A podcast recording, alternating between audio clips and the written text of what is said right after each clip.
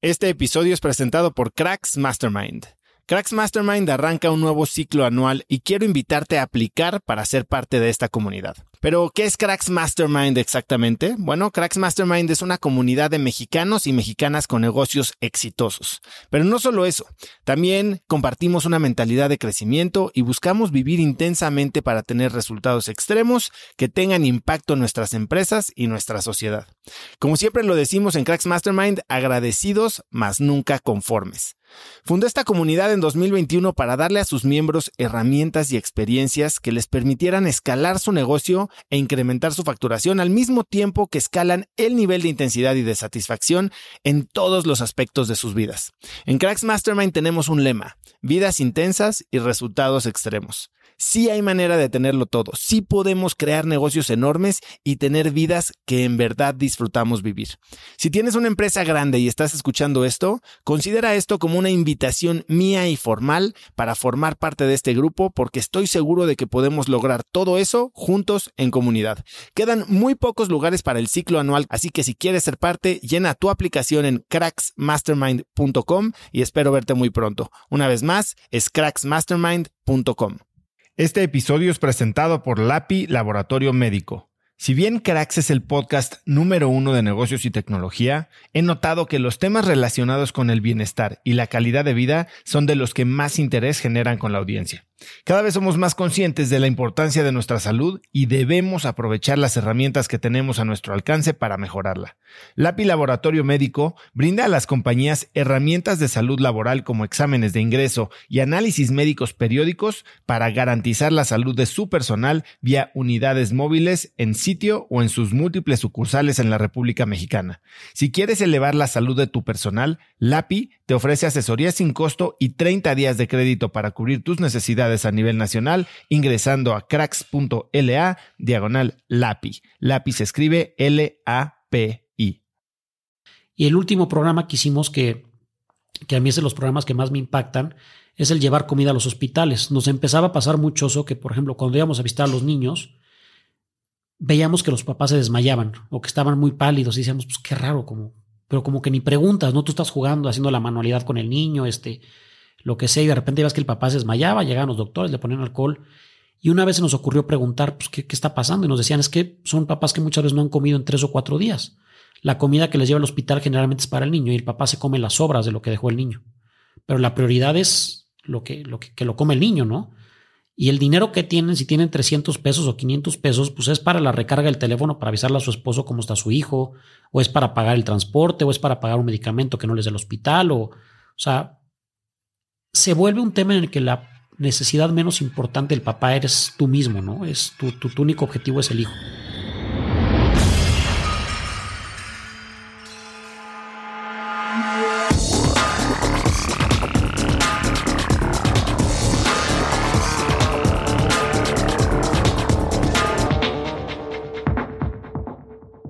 Hola y bienvenidos a un nuevo episodio de Cracks Podcast. Yo soy Osotrava y entrevisto cada semana a las mentes más brillantes para dejarte algo único y práctico que puedas usar en tu vida diaria.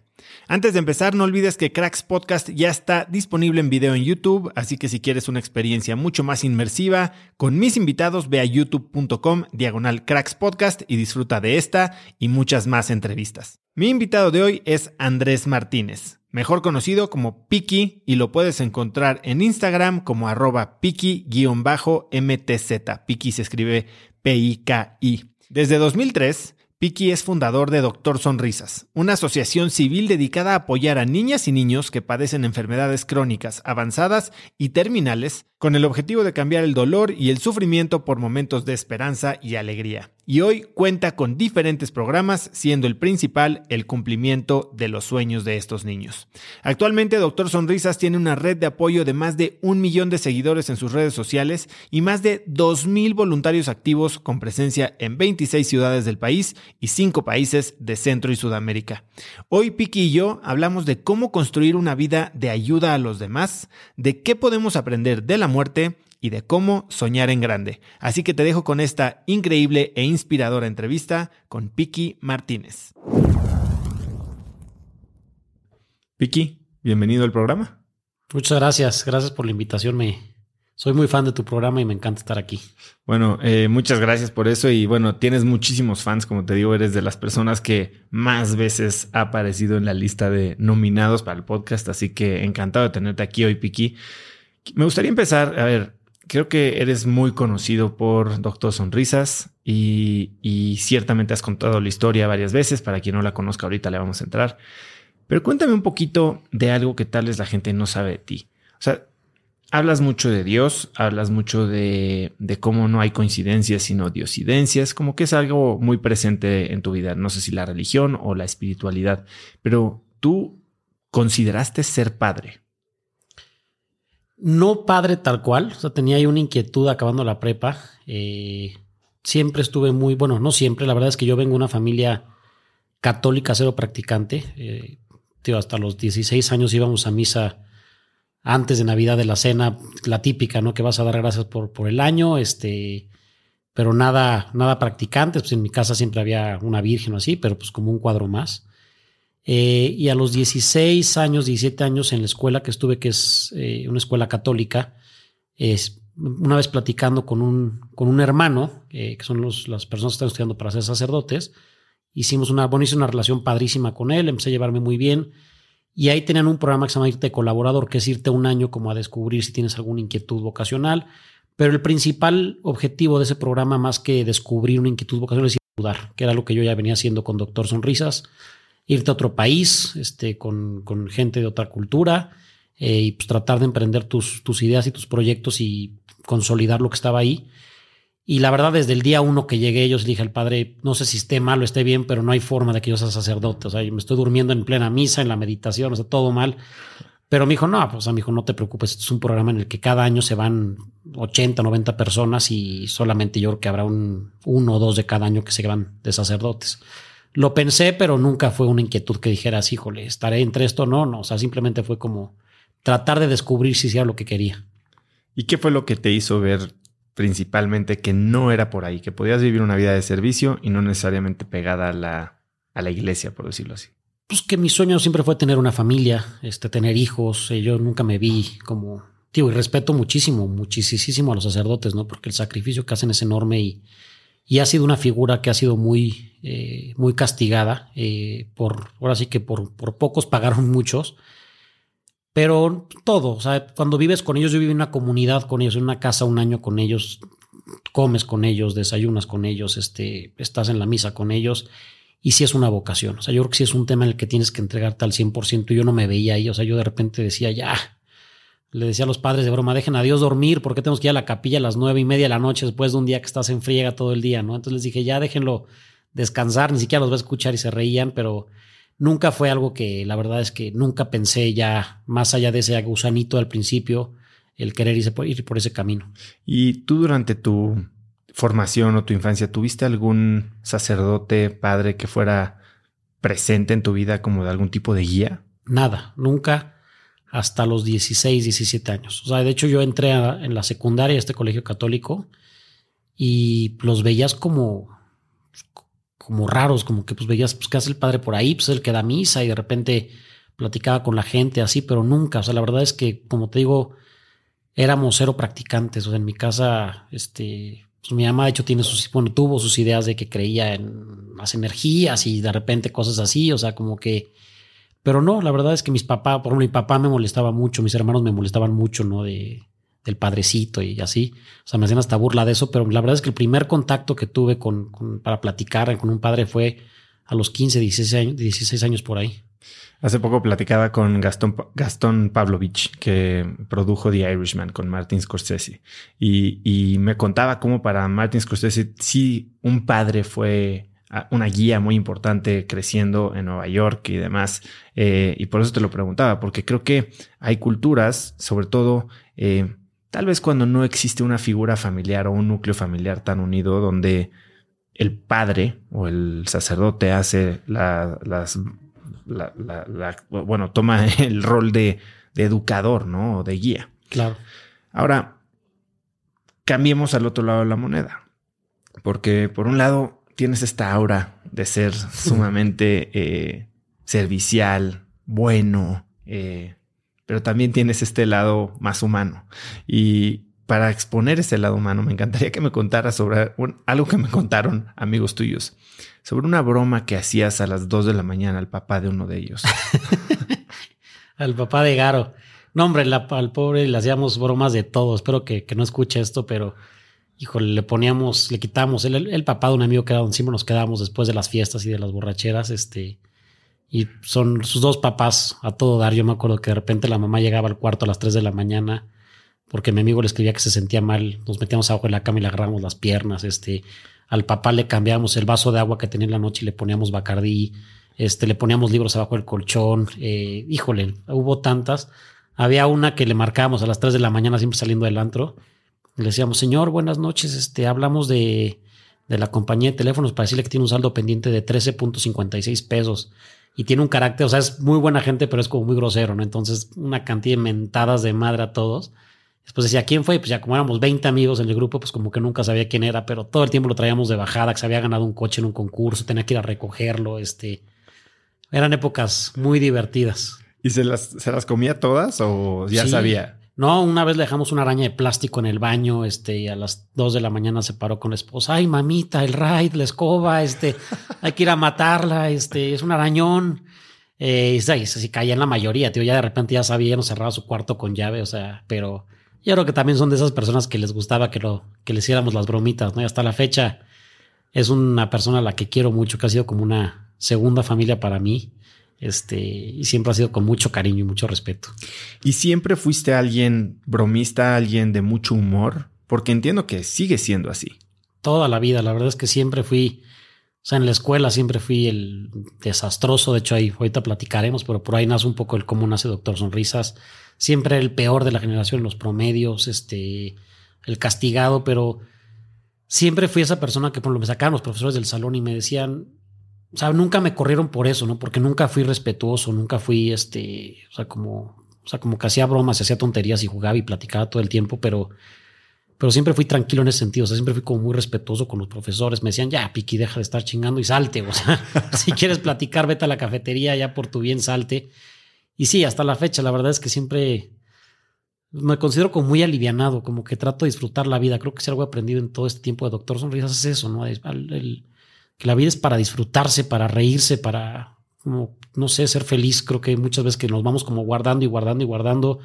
Yo soy de la idea de que si hay que comer con amigos hoy, pues ves, y te tienes que tomarte unos whiskies, pues tómatelos, disfrútalo, no, de repente estamos en, híjole, no, porque mañana tengo que, la, tengo que ir al trabajo. No, ya vete mañana crudo y disfrútala, ahí saldrán las historias buenas, ¿no? Entonces, eh, siempre he sido muy, muy bromista, muy alegre. ¿Cómo, hablando justo de esto, ¿no? De vivir el momento y de aprovechar las oportunidades, ¿cómo marcas la línea entre eso, que es disfrutar la vida, y una vida de hedonismo en la que se sacrifique el futuro por disfrutar el presente? híjole, creo que ha sido como de mis balances o de mis peleas internas muy fuertes, ¿no?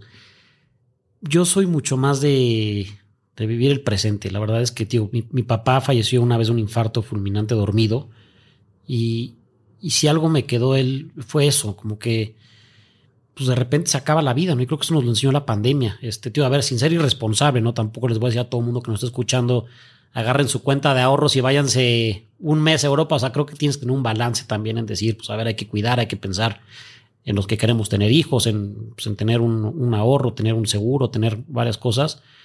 Pero, o sea, no sabría, no tengo una fórmula para decirte es esta, ¿no? Como que yo creo que más bien mucho decirle, como dicen, midiendo el agua a los camotes, este, pero yo sí soy mucho esa idea del presente y de repente sí tomo muchas decisiones que digo, ya, por ejemplo, ahorita me voy de aniversario con mi esposa este, a Turquía, ¿no? Y ni tengo el dinero, pero digo, ya luego vemos. Ahorita el tema es pagar y ya después vemos cómo pagamos la tarjeta, ¿no? Este, y de este tipo de decisiones en las que dices, pues mira, para eso es la vida. Y ahorita es cuando te puedes meter en bronca sin, sin endeudarte, sin tener que, ¿no? Sin, no tenemos hijos, ¿no? Nos tocó casarnos y no pudimos viajar. Todo el mundo decía, el primer año es el que más viajas, no, hombre, primer año, a los tres meses de casado apareció la pandemia y el viaje más largo que hicimos fue a la tiendita de la esquina, literal, este entonces, pues, soy, no sé, como que no, no tengo una fórmula, pero es cada día irle midiendo. Y siempre ha sido así mi historia también en Doctor Sonrisas. De repente, mucha gente me dice, no, hombre, ahorita Doctor Sonrisas ya están seguramente con, no tiene ni que preocuparse por la nómina, no, hombre. Cada día es despertarte y ver picar piedra y, creo que también es como esa pimienta que le pones a tu vida, ¿no? Como esos retos que tienes que salir a buscar y, y que no te quiten el hambre. Hablemos un poco del inicio de Doctor Sonrisas. Hablabas que salió por ser travieso. Sí, en una clase, que era la clase de participación social, era una clase que teníamos que ir cada 15 días a un asilo, que es un asilo que está en, aquí en el sur de la Ciudad de México, el asilo Vicentino. Y por andar haciendo tonterías en el salón, un día el profesor me dijo, pues mira, si, eres, si te crees muy chistosito, ahora como castigo vas a ir disfrazado de payaso a este asilo. Y pues ni modo, ¿no? Dije, pues con tal de pasar, pues me disfrazo de payaso. Nunca había tomado un curso de nada, nunca me disfrazado de payaso, nada. Y era un asilo al que íbamos con los viejitos y la verdad era divertido porque pues imagínate que íbamos a un salón de 30 personas, 40 personas y tú molestabas a un viejito y pues se volteaba el viejito y como que no tenía argumentos, pues, ni se acordaba quién lo había molestado y si te decía fue él, pues le decías, no, capaz si fue el oso, ¿no? Que este, yo no fui profesor, entonces todo el tiempo nos pasamos haciéndoles bromas. ¿Cómo qué? Pues no me acuerdo mucho, pero todo el tiempo les, o sea, el típico enojón que, que no quería que entras a su cuarto y te metías y le movías la, la cama, este, o sea, cosas así, les cambiamos, por ejemplo, cuando estaban comiendo de repente le decíamos que si le pasaba, que nos pasara un libro y se volteaba y le cambiamos el plato por el de la sopa, entonces como que volteaba y veía que no estaba su carne, que estaba la sopa, entonces como que le da pena preguntar, este, ¿no? como que, y, y ese día me tocó ir disfrazado de payaso, llegué a mi casa y le dije, mamá, ¿qué me pongo? Me puse una camisa el chapulín colorado, arriba una camisa floreada que tenía, mi mamá me pintó con sus pinturas que tenía ella, este, llegué súper improvisado a jugar con los viejitos, hacía juegos, o sea, yo, yo como que en mi papel me encantó, este, estaba acostumbrado a hacer el ridículo, entonces como que pues me gustó mucho. Y lo que más me impactó de eso fue que, por ejemplo, a la siguiente semana eran viejitos que tú les te preguntabas cuántos hijos tenían. Y una semana te decían, tengo tres hijos, y a la siguiente semana te decían, tengo siete, o una semana te decían que eran policías, a la siguiente que eran este, astronautas, ¿no? Es un decir. Y lo que me impactó fue que estos viejitos se seguían acordando del payaso. O sea, decían, ¿cuándo nos va a volver a visitar el payaso? ¿Cuándo nos va a volver a visitar el payaso? ¿Cuándo va a volver a venir a hacernos reír? ¿Cuándo va a volver con los concursos? Y, y me acuerdo que me quedó esa inquietud. Dije, ¿cómo algo tan tonto, tan sencillo que fue ponerme una camisa del chapulín, una camisa floreada y pintarme con pintura que tenía en mi casa, les pudo impactar tanto que se siguen acordando de eso y no de la realidad que tuvieron toda su vida, no, no de, algo importantísimo como cuántos hijos tuvieron o a qué se dedicaron. Y a raíz de ahí, eh, en esas épocas habrá sido que vi la película de Patch Adams y justo hay una parte que, bueno, esa es de las películas que más me ha marcado. Eh, para la gente que no la haya visto, creo que la tienen que ver en, algún momento, creo que está en cualquier plataforma. Eh, y hay una parte en la que Patch Adams va a visitar a los niños con cáncer. Y, y yo me acuerdo que me metía y soñaba y soñaba y soñaba y soñaba con los niños con cáncer sin que nunca hubiera tenido nadie cercano en mi casa con cáncer, ni amigos, ni gracias a Dios hasta ese entonces nada presente. Eh, y soñaba mucho con eso, con que iba con los niños con cáncer. Entonces, justo ahí es cuando tengo el primer contacto con el padre. Un día llego con el padre le digo eso. Le digo, oiga, padre, llevo mucho tiempo soñando con los niños con cáncer. Este, ¿qué onda? Y él me dijo, ¿sabes qué, Piqué? Muchas veces Dios te habla a través de muchas maneras. Y una de esas maneras puede ser a través de los sueños. Me dijo, cuando Dios te habla, pues es como una llamada por teléfono. Tú le puedes poner el verde y le contestas o el rojo y no le contestas. Me dijo, yo lo que te recomiendo es que le piques el botón verde y vayas a visitar a los niños con cáncer. Una de esas no te gusta, este, te pone muy triste, eh, no sé. Y capaz y por lo menos ya te quitaste ese gusanito.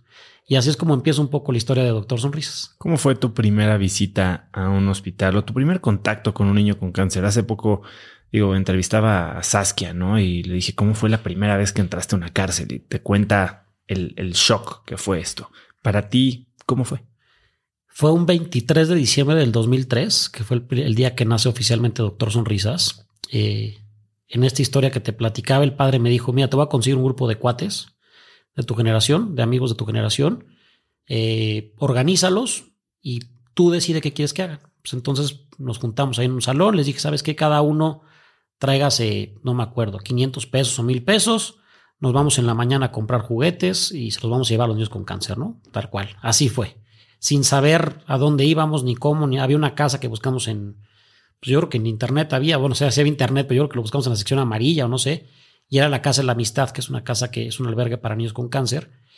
Eh, y aquí digo, quiero platicarte muchas cosas de este día porque creo que este día representa mucho la magia de Doctor Sonrisas. Me acuerdo que nos juntamos, eh, digo, pasaron muchas cosas, pero nos fuimos a comprar los juguetes al mercado de Sonora. teníamos en ese entonces 16, 17 años, ¿no? Y lo primero que te dicen tus papás cuando vas al mercado de Sonora en 23 de diciembre es aguas con el celular, aguas con la cartera, métete el dinero en el zapato, la gente va a querer abusar de ti con los precios, este, como que todos los papás muy nerviosos. Y me impresionó todo lo contrario, o sea, yo me acuerdo que era tanta nuestra emoción y tanta nuestra pues, como pasión por lo que íbamos a hacer, que llegábamos con la señora de los juguetes y le decíamos, señora, queremos 50 carritos pero no son para nosotros, es para unos niños con cáncer que vamos a llevárselos a ratito. Y de repente se volteaba la señora y te decía, ¿sabes qué, Piki? Este, bueno, te decían, ¿saben qué, joven? Pues llévese en lugar de 50, llévese 70 con lo que me diste, ¿no? Porque dígale que estos 20 se los regala la señora tal. Y lo mismo con las pelotas y lo mismo con las muñecas y, y como que de repente empiezas a romper tus prejuicios, ¿no? Que te decían, la gente es mala, la gente te va a robar y al contrario, yo me acuerdo que salimos y metimos todos los juguetes, un bochito que era un taxi, este, el bochito retacado de juguetes, nos sobró dinero, nos fuimos al mercado de Coyoacán a comprar disfraces, compramos disfraces, yo me, tocó disfrazarme de camello, otro de árbol de Navidad, este otros de duendes, los disfraces y los juguetes, bueno, hoy te platico esa parte, pero todavía nos sobra dinero, nos vamos a comprar una piñata, eh, contratamos a un, a un payaso y a un, y a un Santa Claus, este, igual llegamos a la casa de la amistad y es algo que a mí me impresionó mucho eso, o que yo cuando llegué al evento, a ese día, al, auditorio de la Casa de la Amistad, pues ya que veía todo como montado, o sea, que veía al payaso que se ve que en su vida, o sea, creo que estaba peor disfrazado que yo el día que fui a la casa de los, de los viejitos. El Santa Claus me acuerdo perfecto y ahí está una foto y luego te la enseñaré para acá, que no es mentira. Literalmente agarró como el cojín de su casa cuadrada y tenía la panza cuadrada. Los juguetes pues eran los típicos del, del centro, ¿no? Los luchadores y así cosas que de repente yo dije, la verdad no está tan padre este evento, no sé qué tanta emoción les vaya a dar a los niños. Y en eso salen los niños de sus cuartos y llegan al auditorio y veías la cara y la expresión de los niños cuando veían al Santa Claus y cuando veían al payaso y cuando recibían el carrito del payaso que decías, wow, esto sí es magia, ¿no sabes? Y las mamás llorando y nos decían, gracias, es la primera vez que mi hijo va a Santa Claus y es la primera vez que Santa Claus le trae un regalo a mi hijo. Este, de verdad, gracias por lo que hicieron. Fue un evento que yo, yo me quedé muy impactado y lo que más me impactó de ese evento fue al final. Yo, tío, como te lo mencionaba, no tenía idea de nada que tenga que ver con cáncer. Y al final, cuando estábamos partiendo la piñata, me siento con la mamá de, un, de uno de los niños y le digo, oye, a ver, explícame qué es esto, ¿no? O sea, ¿dónde estoy sentado? ¿Qué es esta casa? ¿Qué, qué tiene tu hijo? O sea, como que quería entender un poquito más allá de lo que había pasado. Y ella empezó a platicar, pues que en esa casa es una casa donde reciben a niños de otras ciudades, este, que ahí les dan transporte, les dan alimentación, les dan hospedaje, eh, apoyo psicológico, etcétera, etcétera. Y, y, que su hijo estaba ahí para en lo que recibía sus quimioterapias. Entonces ella, yo le pregunté cuándo fue su última quimioterapia y me había dicho, no sé, tal vez cinco días antes. Y que su siguiente quimioterapia era hasta enero. Le dije, oye, pues, ¿qué haces aquí? O sea, ella era de un pueblito que está entre la sierra, entre Pueblo y Veracruz. Y le dije, pues, ¿qué haces aquí? Mañana es Navidad, vete a tu casa. Y me, se voltea conmigo y me dice, ¿sabes qué? Yo no me puedo ir a mi casa porque no tengo el dinero. Si me voy a mi casa no puedo pagar el camión de regreso. Dije, ¿cómo? Pues cuánto cuesta un camión de regreso de, Puebla para acá? Pues no sé, 300 pesos. Creo que ahí me cayó un 20 muy fuerte, que fue el pensar que yo al día siguiente tenía mi cena de Navidad con mi familia, que seguramente había pedido una tontería que ni necesitaba, ¿no? algo extra, no sé, un, PlayStation, una camisa del fútbol de mi equipo, una televisión, no sé, un iPod, no sé, que, algo que haya pedido ahí que, pues, que era innecesario.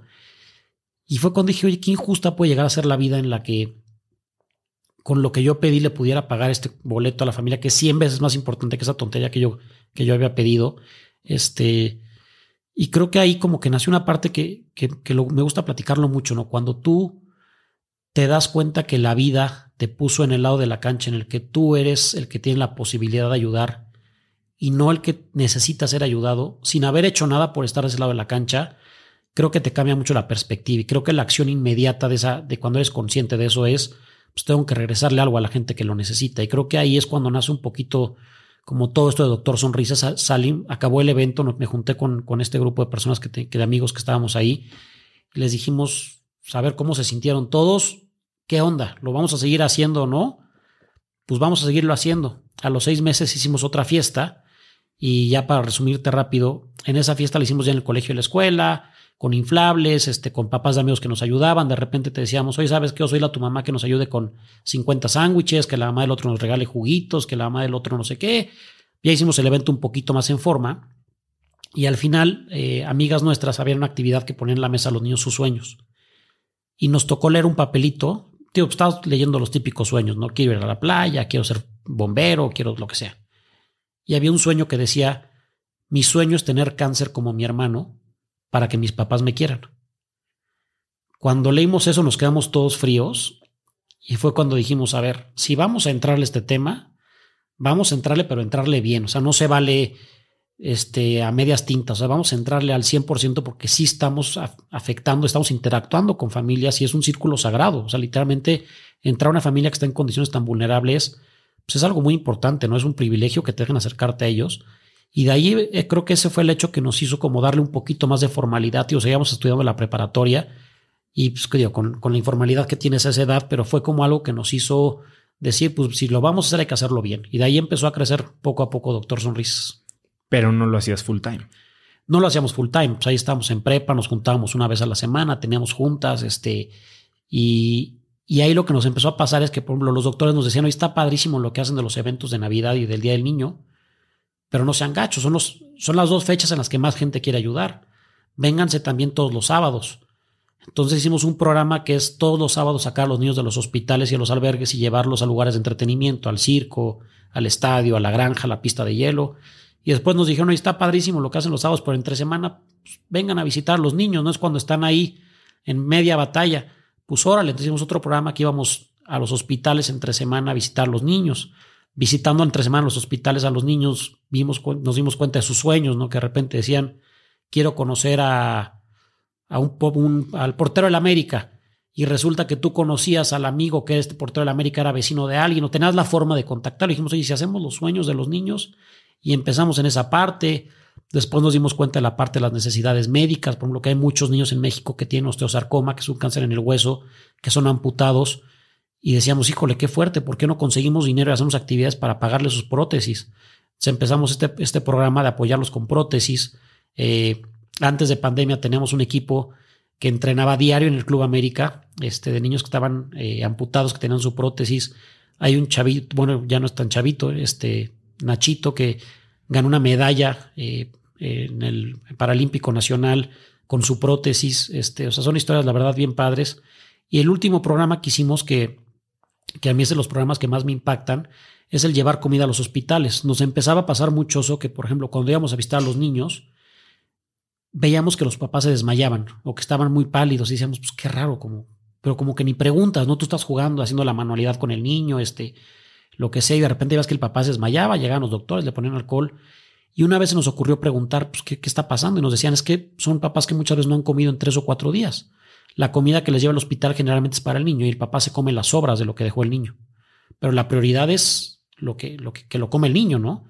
Y el dinero que tienen, si tienen 300 pesos o 500 pesos, pues es para la recarga del teléfono, para avisarle a su esposo cómo está su hijo, o es para pagar el transporte, o es para pagar un medicamento que no les dé el hospital, o, o sea, se vuelve un tema en el que la necesidad menos importante del papá eres tú mismo, ¿no? Es tu, tu, tu único objetivo es el hijo. Y empezamos a llevar comidas a hospitales y no sabes qué fuerte es eso, porque es un tema en el que te cae el 20 en el de decir, mucha gente seguramente dice, híjole, a mí me encantaría ir a hacer voluntariado a Calcuta o a África y no estoy en contra, qué padre. Pero en México tenemos gente muriéndose de hambre y mucha. Y hay una necesidad impresionante y es fuertísimo ir a un hospital a dar un sándwich o a dar un pan dulce o a dar un café o a dar una fruta o algo que te digan gracias, tenía tres días sin comer. ¿Cómo? Son de esas cosas que yo digo, mientras yo esté vivo no voy a permitir que pase, no voy a tratar de, o de que pase lo menos posible. Y es algo que me gustaría tener más impacto en todo eso, ¿no? Porque de repente si hay muchas cosas en las que dices, híjole, no es posible que en un país en el que hay tanta riqueza y en el que de repente sales, veas como ese contraste tan fuerte de, de riqueza y de necesidad, ¿no? O sea, creo que hay que hacer algo para, para concientizar a la gente que tiene tantos recursos, de, que hay mucha gente que necesita de esa gente para, para equilibrar un poquito la balanza.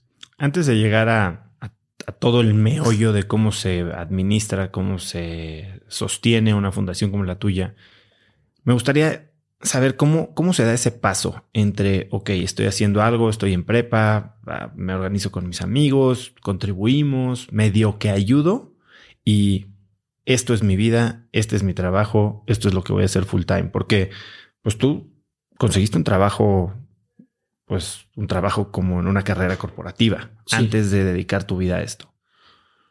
Yo estudié, fue, fue un tema un paso bien difícil, pero a la vez bien padre, porque yo, salimos de la prepa, que ahí todavía sigues teniendo apoyo de tus papás, igual que en los primeros años de carrera.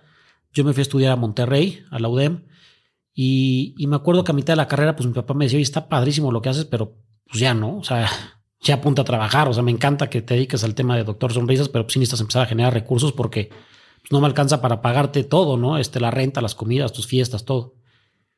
Y, y me metí a trabajar a una empresa, una embotelladora, y me acuerdo que hubo un momento en el que en este embotellador nos decían, yo estaba en la parte de recursos humanos, hicieron una junta de planeación y decía el director, es que si logramos este, eficientar los procesos de recursos humanos y tal, y una plática así muy padre, la típica plática como de negocios, este, vamos a lograr que el precio del producto baje hasta 10 centavos, ¿no? Y todos, wow, entonces los bonos y todo este tema, ¿no? Y todo el mundo salió muy emocionado, ¿no? De que los bonos y sí, hay que hacer y hay que eficientar a la gente que va a estar en la empresa y ta, ta, ta. Yo me acuerdo que llegué a mi casa y le marqué mi papel y dije, oye, pa, yo el día que me muera no quiero que digan, Piki fue un chingón porque vendió 100 mil latas de, de, refresco. O sea, le dije, yo no quiero que eso diga en mi tumba, ¿no? O sea, yo no quiero que digan, Piki, este, no, pues tal cual. O sea, es, se dedicó a vender refresco y no tuvo ningún impacto en, en alguien más. Le dije, quiero que me des chance de, no sé cómo hacer, no tengo idea de cómo hacerle, pero dame un año que me sigas pagando mis gastos para ver cómo le hago para vivir de Doctor Sonrisas. Es mi misión de vida. Eh, hay una frase muy padre que me gusta, ¿no? Que dicen que que hay dos días muy importantes en la vida de una persona, una cuando naces y otra cuando descubres para qué naces. De confusión, me parece. Exacto. Eh, y, yo tenía muy claro para qué había nacido, que era para este tema. Le dije, papá, por favor, dame un año de seguirme pagando mis gastos y yo veo cómo le hago. Y, y ahí empezó, o sea, fue el decir, pues vamos a hacer, empezamos haciendo fiestas, literalmente borracheras, de 800 personas, de mil personas que pagaban un cover, este, y ese cover que pagaban, conseguíamos el alcohol donado y conseguíamos el mobiliario pues, a muy buen precio. Y, o sea, tratamos de movernos y decíamos, pues es la forma más fácil, ¿no? Y ha sido algo que ha sido una clave del éxito, doctor Sonrisas, es vamos a hacer cosas que a la gente le gusten hacer este, y que paguen por eso y, no sacarlos en, en, comprar algo que van a tirar luego, luego, que lo van a tener guardado en el closet y en cinco años lo van a tirar. Y ahí empezó y empezamos pagándonos poquito y, este, y la mamá de un amigo en Monterrey nos prestó su oficina y poco a poco fue creciendo y creciendo y creo que fue también algo que pasa mucho y creo que la gente que, tenga como este tema de, emprender ahorita un proyecto, creo que, creo que pasa mucho. Eh. De repente, pues nosotros en ese entonces éramos tres amigos los que estábamos en Doctor Sonrisas.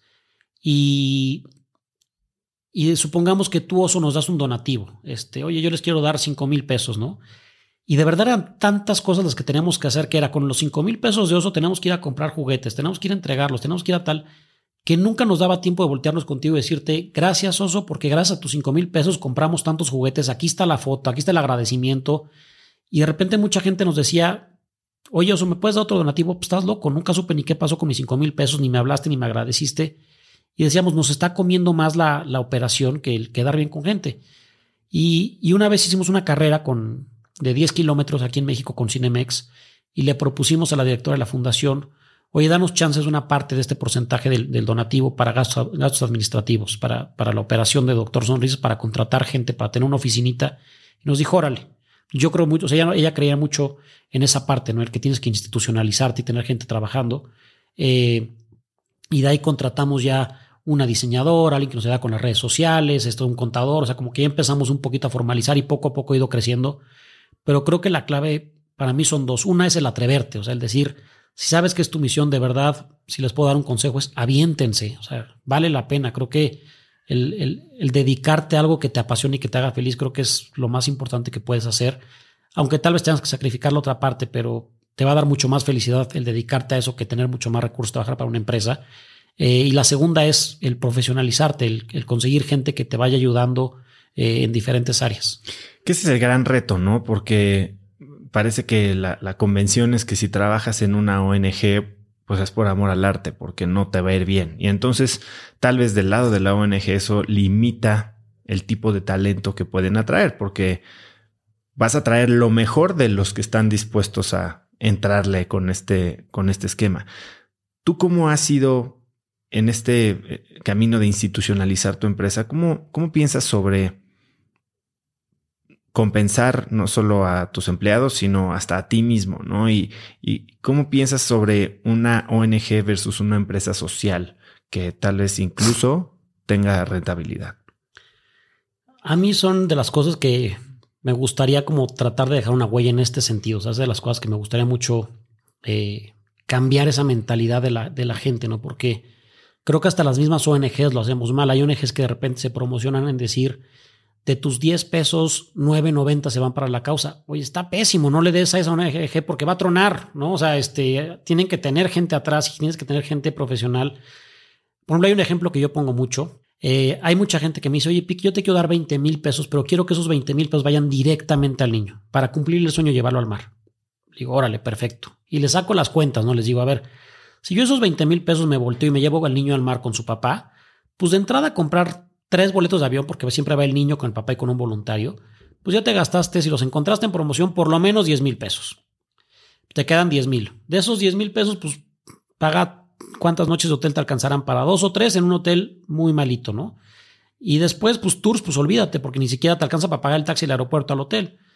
Digo, pero si yo esos 20 mil pesos uso 10 mil o 12 mil o lo que sea para pagarle a gente, pues hoy gracias a eso tenemos un, convenio con Volaris, que lo hemos dicho siempre han sido las salas de Doctor Sonrisa, es una aerolínea que nos ha ayudado muchísimo, este, que no, que no es como que volar y digo, oye, me sobran boletos, ¿quién los quiere? O sea, es un trabajo previo donde tienes que dar reportes, donde tienes que dar reportes de transparencia, reportes de impacto, este, muchas cosas.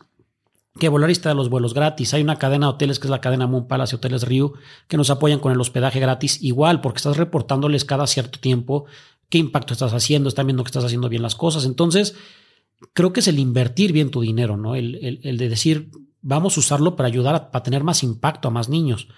Y eso es algo eso que a mí de repente me da coraje, ¿no? Hay mucha gente que me dice, oye, pero ¿cómo puedes vivir tú de esto, no? ¿Cómo puedes vivir tú de ayudar a los demás? Oye, pues ¿por qué no? Si trabajo igual que cualquier empresario que es directivo de una, de una empresa, lo que sea. O sea, ¿por qué está mal? ¿Por qué yo? A mí algo que me da mucho coraje. Yo he tenido mucha gente trabajando conmigo que justo me pasaba eso, que eran chavitos estaban saliendo de universidad, que pues, estaban conmigo uno o dos años después me decían, oye, Piqui, me llegó una oferta de este corporativo y me pagan lo triple. Pues, ¿qué te digo? O sea, pues vete, ¿no? O sea, no, no, te, no te puedo pagar eso yo nunca. Y creo que si en algún momento yo pudiera retener ese talento, o si, si en algún momento todos esos chavos que hoy están oyendo este podcast, que quieren dedicarse a algo, que es la gente más talentosa y que es el, el futuro del país, vamos a cambiar el país de verdad, ¿no? Porque no nos estamos quedando con, con las obras o con los que pudieron ver cómo lo hacían. O sea, cuando tú tienes a gente súper talentosa dedicando a, solucionar los problemas del país, entonces, cuando de verdad vamos a cambiar este país que tanto lo necesita. Entonces, a mí me gustaría mucho cambiar esa mentalidad de que un cuate que es un emprendedor social, un cuate que tiene una fundación, un cuate que, que pueda ganar y que pueda ganar bien. Y, este, y algo que a mí me ha servido mucho ahí es hacer un consejo, ¿no? El decirle a, empresarios, oye, no es mi decisión decir, oye, hoy Piki se subió el sueldo cinco veces, ¿no? Ah, pues qué padre, ¿no? O sea, pero el, estar sustentado, el decir, a ver, cuánto dinero hay, qué porcentaje estás usando, que sea responsable, eso creo que es algo que, me ha ayudado mucho, pero ojalá y se pueda cambiar esa mentalidad, porque igual hay una doble moral. Hay una plática que me gusta mucho, una TED Talk, eh, de un cuate que se llama Dan Palota, que habla justo de este tema. Y él dice, ¿cómo la doble moral, ¿no? Cuando tú vienes, o si tú eh, te platican del dueño de una empresa que hace videojuegos de, guerra o de, este, de narcotráfico, el dueño de una marca de alcohol o lo que sea, pues tú lo ves llegar en una camioneta blindada con 50 escoltas y dices, pues claro, no es el dueño de esta empresa que, pues, que es guau y que tiene muchísimas ventas. Pero te dicen, oye, va a llegar el cuate que erradicó el hambre en, una comunidad en África y llega en un Mercedes, lo primero que dices es pinche ratero, o sea, está agarrando mi dinero del que yo doné para la fundación. Y es esa doble moral que de repente cuando la platico la gente dice, claro, o sea, ¿por qué juzgamos mal a alguien que hace el bien? Este, y que puede ganar muy bien, de, o sea, de hacer el bien porque lo merece y porque trabaja y porque igual tenemos mil broncas en, el día a día y al cuate que hace cosas malas no lo juzgas, ¿no? Al contrario, es, ay, es exitoso porque tiene los coches, pero no sabes ni cómo consiguió ese dinero, ¿no? A raíz de, o a pesar de qué consiguió ese dinero. Entonces, pues a mí sí me gustaría, yo creo que es algo muy válido el, ir cambiando el chip y la mentalidad de la gente en eso. ¿Y, cómo lo estás pensando tú? Porque ya en la práctica, hace poco ya no sé si era un TED Talk o leí algún artículo en el que comparaban, por ejemplo, a la Madre Teresa, a quien tú refieres mucho, contra Bill Gates. Y por un lado, pues la Madre Teresa es santa, ¿no? Eh, literal, es, sí. santa. Y salvó a 100 mil personas eh, con, toda su caridad y toda su, filantropía, vamos a decir, que usaba con su tiempo. Que decían, estas 100 mil personas probablemente después murieron de hambre porque no tenían cómo sostenerse. Y por otro lado tienes a un Bill Gates que con un plumazo puede erradicar la malaria en un continente, ¿no? ¿Quién debería ser el santo? Es que yo creo que son, son los dos y hay gente para, para cada, hay, hay cuates que son su, su posición es ser portero y hay cuates que su posición es ser delantero, ¿no? Eh, yo siempre lo he dicho, es una maquinaria, yo no podría vivir sin el empresario. Este, yo no podría vivir sin, sin el voluntario. Eh, hay gente que tiene un rol para cada cosa. Hay gente que tú me dices, oye, Piqui, sabes que a mí me encanta el tema social, pero yo tengo que trabajar porque tengo hijos, pero te quiero dar un donativo mensual económico o quiero dar mi tiempo. Y todo es igual de valioso. O sea, yo creo que cada uno tiene un rol y ese rol se va complementando. O sea, el empresario no podría erradicar la malaria en África si no hay un voluntario que lo haga, si no hay alguien que está a la cabeza de eso, ¿no? E igual el que es la cabeza de eso no podría erradicar esa malaria si no hay un empresario que le done el cheque. Yo creo que cada uno de nuestra trinchera tenemos una forma de cambiar el mundo. De hecho, hay mucha gente que cuando doy pláticas me dice, oye, Piqui, yo quiero cambiar el mundo, pero de verdad no puedo. Trabajo en una empresa de lunes a viernes, de 8 a 8, el fin de semana estoy molido, estoy con mis hijos. Para mí la mejor forma de cambiar el mundo es siendo buena persona, el siendo buen papá, formando bien a tus hijos, el siendo un buen hijo, el siendo un buen hermano, el siendo un buen amigo, el ser una persona ética, el tener valores, el compartirlos, el... Esa es la mejor forma de cambiar el mundo. No necesitas tener una asociación, no necesitas erradicar la malaria en África, necesitas ser buena persona, el sonreír a la gente, este, o sea, el salir a la calle sonreírle a una persona, el decir buenos días, el dar las gracias, el saber cómo se llama la persona que trabaja contigo limpiando tu oficina, este, eso para mí esa es la mejor forma de cambiar el mundo, el volver a ser humanos. ¿Y cómo transformas, por ejemplo, si quisieras volver a Doctor Sonrisas una empresa rentable, ya no una ONG que depende de donaciones externas, Tal vez se subsidia con eso, pero que puede ser rentable y autosostenible y no solo autosostenible, sino crecer con propios recursos. Eh, ¿Por dónde ves ese camino? ¿O lo estás al menos considerando? La verdad no. Eh, es una figura difícil que, no he explorado. O sea, la verdad es que tampoco le, he explorado mucho ese tema. O sea, no sabría decirte cómo, cómo contestarte esa pregunta. Eh, pero tendría que ser por ahí. O sea, yo creo que es el tema, todo el tema de de empresas con impacto social, que hay muchos emprendimientos ahorita, pues creo que es el futuro de esto, ¿no? El cuate que quiere eh, hacer una embotelladora de agua con un agua que estaba contaminando una comunidad y la metió una planta de tratamiento, etcétera, eh, energías renovables, limpias, creo que hay mucho por hacer en este país y, y, creo que la figura va más para allá, más que tema de asociación, que es un poco complicado, todo este tema de impacto social, de empresas que tengan que ver con impacto social, es algo esencial y hoy yo te lo digo por estos 18 años que tengo experiencia en Doctor Sonrisas, es muy diferente cómo veías hace 15 años o hace 10 años el departamento de responsabilidad social de una empresa contra lo que es hoy. Hoy es una obligación, hoy un chavo que sale de la universidad ya te exige que, como ya es uno de los de esas cosas que él está viendo para ver en qué empresa va a entrar. Oye, ¿tú qué estás haciendo para, por el país? ¿no? ¿Tú qué estás haciendo por el mundo? ¿Estás reciclando? ¿Estás, ¿Tienes una fundación? ¿A quién impactas? son de esos criterios que de repente el chavo dice, yo me voy a trabajar a esta empresa ¿Por qué estás haciendo algo por lo demás? Hasta para escoger un producto pasa eso, ¿no? Y este producto estoy entre dos leches, pues yo sé que esta leche está ayudando con este impacto. Entonces, está cambiando mucho eso, gracias a Dios. Yo creo que toda la gente está empezando a ser, estamos empezando a ser más conscientes socialmente. Mismo Dan Palota dice que en Estados Unidos eh, la filantropía es alrededor del 2% del GDP, ¿no? Como 300 mil millones de dólares. ¿Por qué hay tanta, y sigue siendo bajo, ¿por qué hay tanta disparidad entre esos montos en Estados Unidos, o al menos como porcentaje de, PIB, contra lo que sucede aquí? ¿Por qué la gente no dona?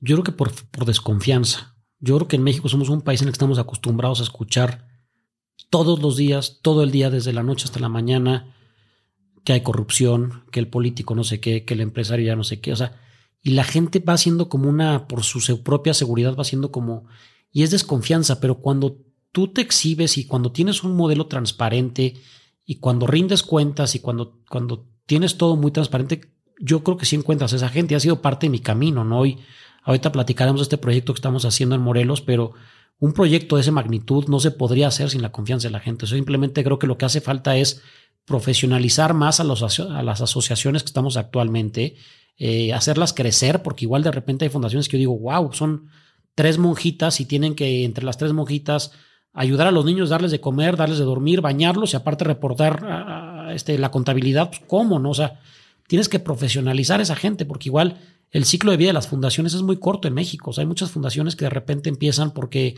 el sobrino se murió o el hijo se murió o el hermano se enfermó y es como ese momento de emoción y cuando ven que de repente llegas a topar con pared, dicen, no, pues esto está medio difícil, pues la cierro. Entonces, todo ese tipo de circunstancias va afectando, ¿no? Porque tal vez tú de repente dices, oye, voy a asociar la voy a ayudar a la asociación de mi cuate que este, tuvo un hermano que murió y de repente a los años te enteras que cerró, pues capaz y te queda como un mal sabor de boca, ¿no? Este, híjole, no sé qué habrán hecho, no sé, este, o de algo.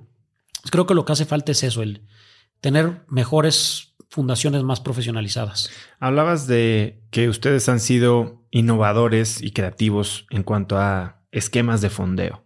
Eh, hablaba con Gerardo Gaya y él me cuenta cómo descubrió que la mejor manera de fondear su asociación era prácticamente hacer campañas de marketing y se volvió una agencia prácticamente de marketing social. Y ustedes están haciendo cosas, y lo mencionaste hace un momento, que la gente quiere. Háblame un poquito de qué estrategias han ideado, cuáles son las que mejor te han funcionado. Por ejemplo, subastas de arte. Este año tenemos una subasta de arte que es padrísimo porque los artistas ponen el, el cuadro a un precio muy bajo, muy accesible. Este, tú vas a comprar un cuadro para tu casa, ves a 40 artistas en un mismo lugar, este, te gusta uno, compras, das un porcentaje, torneos de golf, bingos, eh, rifas, eh, torneos de fútbol, todo tipo. La verdad es que es innovar y, tenemos presencia en 26 ciudades, entonces no puedes poner un estándar en decir, a mí me sirvió esto en México, pues capaz y lo que te sirvió aquí en México, en Mérida es muy diferente culturalmente, o en Monterrey, o en Tijuana. Es como que cada ciudad ha ido haciendo sus, sus actividades eh, y tenemos un congreso una vez al año con los presidentes de todas las, filiales, tanto de, del país como de otros países que tienen Doctor Sonrisas, eh, cinco países de Centro y Sudamérica, y platicamos esto. Y decía, a mí me sirvió mucho esta práctica. Este, por ejemplo, en el norte le sirve mucho hacer como conseguir varios fotógrafos y vas tú con tu, y montan como diferentes sets. Entonces vas tú con tu familia y te toman una foto padrísima que la tienes pues, en la sala de tu casa, ¿no? Pues aquí en México no mucho esto. O sea, como que hay cosas que de repente, pero vas agarrando ideas de, Aquí la buena es que tienes 31 personas que, pues, que están, haciendo, están haciendo cosas diario para sobrevivir. Entonces de ahí vas agarrando ideas y de esas seguramente pues 10 no te pegará ni una así. Con la que te pegó pues ya la hiciste. Oye, háblame un poco de eh, tu consejo. Dijiste que como parte de la institucionalización de la empresa tienes un consejo. No sé si es un consejo de administración, un consejo consultivo. ¿En qué momento decides dar ese paso de involucrar externos y qué es lo que tienes de este consejo? Fue hace dos años, me parece. Eh, junté a 13 personas, amigos empresarios que han estado comprometidos con, con, el proyecto y que los conozco y son grandes empresarios y grandes personas de diferentes especialidades. Hay abogados, hay constructores, hay financieros, hay, hay un, una, un cuate una agencia de publicidad, o sea, hay como, como muy amplio el, el, el, proyecto. Y creo que es, ha sido la clave del éxito de Doctor Sonrisas, el rodearte de gente mucho más fregona que tú. Este, gente que, te hace no encontrar el hilo negro. O sea, de repente queremos jugarle al mago y buscar el hilo negro cuando hay gente que ya recorrió ese camino, ¿no? Si yo quisiera empezar ahorita este, mi proteína, pues capaz si me siento contigo y te digo, oye, eso, ¿qué hiciste, no? ¿Cómo lo hiciste? ¿Sabes qué, Piqui? Con estos 10 no te vayas, con estos sí, este, o sea, creo que eso me ayudó muchísimo a, a institucionalizar, a darle transparencia, porque igual es, hay un comité de finanzas que checan los números, que te destinan cuánto puedes gastar a operación, administración, a sueldos, a programas, etcétera, etcétera. Este, estás aprendiendo mucho de ellos. Algo que yo les digo es, aparte de tener un consejo es, le marcas y que te conteste en ese momento, que te diga, ¿sabes qué? Vente lo que me echo mi cafecito antes de la junta y da, te doy 10 minutos, ¿no? Pero te resuelvo el tema.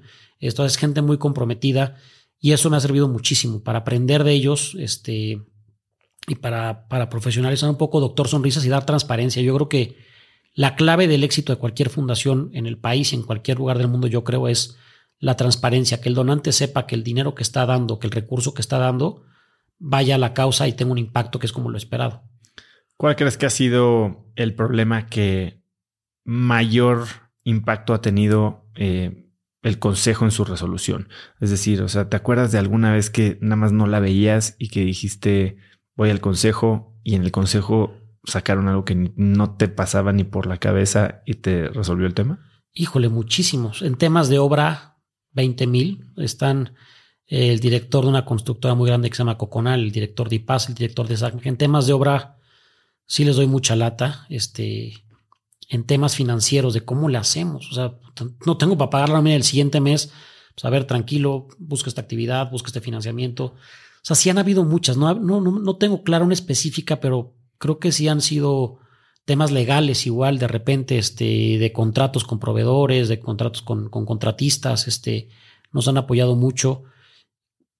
Híjole, así una que sea como que me, No, la verdad es que gracias a Dios, tío, tampoco hemos tenido tantos problemas de transparencia que nos hagan auditoría, o si no ha sido, gracias a Dios, nunca ha sido necesario, o que alguien desconfíe de los fondos, cómo se están usando, nunca ha sido necesario, pero también es tener como ese salvavidas, ¿no? Es como el decir, el día de mañana algún donante dice, oye, ¿por qué el dinero se usó así? Ah, mira, pues no es una decisión mía de piqui que dije, este, quiero comprar una camioneta para Doctor Sonrisas, ¿no? Que no ha pasado, pero es una decisión sustentada porque esa camioneta se va a usar para transportar a niños y representa un ahorro, etcétera, etcétera, etcétera. O sea, creo que es, es algo que te ayuda mucho como a eso, como a no tener la responsabilidad y no cargar tú todo el peso de, de las decisiones. Háblame un poco de los programas. Tocaste un par y me gustaría ahondar un poquito porque creo que han sido muy creativos en ir creciendo la oferta de servicios, por llamarlo así, con un conocimiento muy profundo de la audiencia a la que sirven. Cuéntame cuáles son, entiendo que tienen cinco programas. Eh, bueno, está el visitar a los niños en los hospitales, que ahí algo importante es no vamos vestidos como payasos. Eh, mucha gente de repente por Doctor Sonrisas confunde esto con Clowns Hospital. Hay fundaciones espectaculares como Risaterapia, como Doctor Payaso, que hacen eso, que es una vocación completamente diferente, que complementan mucho con lo que hacemos, porque de hecho ellos llegan antes al hospital, se ponen a jugar con los niños, los ponen a todos de buenas y pues para nosotros es mucho más fácil ya llegar y jugar con ellos, sacarles el sueño, ¿no? Eh, visitas a hospitales, actividad del tren de los sueños, que es todos los sábados lo sacamos. ¿Qué es eso? El tren de los sueños es sacar a los niños de los hospitales y a los albergues y los llevamos a la pista de hielo, los llevamos. Es un programa que es muy padre porque, por ejemplo, si un lunes tú vas al hospital y el lunes les al niño, oye, si comes bien y le echas ganas a tu tratamiento y te comes tus medicinas, tomas tus medicinas, te voy a invitar el sábado a ver al América en el, en el partido, en el estadio. O sea, como que gamificaron o aplicaron mecánicas de juego a que el niño haga su tratamiento. Y, son, son niños, o lo primero que digo es a la gente, antes de ser pacientes son niños. Entonces el niño es lunes en el hospital y no está pensando en su quimioterapia, en su radioterapia, está pensando en que si le echa ganas va a ir el sábado a ver al América, o va a ir el sábado a patinar en hielo, o va a ir el sábado a la granja, ¿no? Entonces es como, un, como una motivación durante todo ese tratamiento, es como una motivación en, toda esa semana. El tercer programa, que es por el que más gente nos conoce, es el cumplir el sueño de los niños, que es algo que pues, creo que es como la, la, joya de la corona, ¿no? La, la cereza del pastel. El poderle cumplir un sueño a un niño tiene un impacto increíble, involucra a muchísima gente. Tenemos, luego ahorita platicaremos experiencias, pero muchísimas, desde niños que hemos llevado a más de 500 niños a conocer el mar, este, a más de 100 niños a conocer Disney con las implicaciones que tiene, ¿no? El maratón que tienes que hacer para llevar a estos niños a sacarles visas, pasaportes, todo ese rollo. Para, bueno, antes de pandemia diario se cumplió un sueño en promedio. Niños que quieren conocer una princesa, niños que quieren conocer un artista, niños que quieren ser policías, todo tipo de sueño y ves la, la disposición de la gente. Eh, por ejemplo, cuando niños quieren ser policías, los llevamos a la Policía Federal y los nombran policías honorarios, que es un título que, pero aparte es real, o sea, no, no, es, no, es, falso, o sea, los nombran policías honorarios.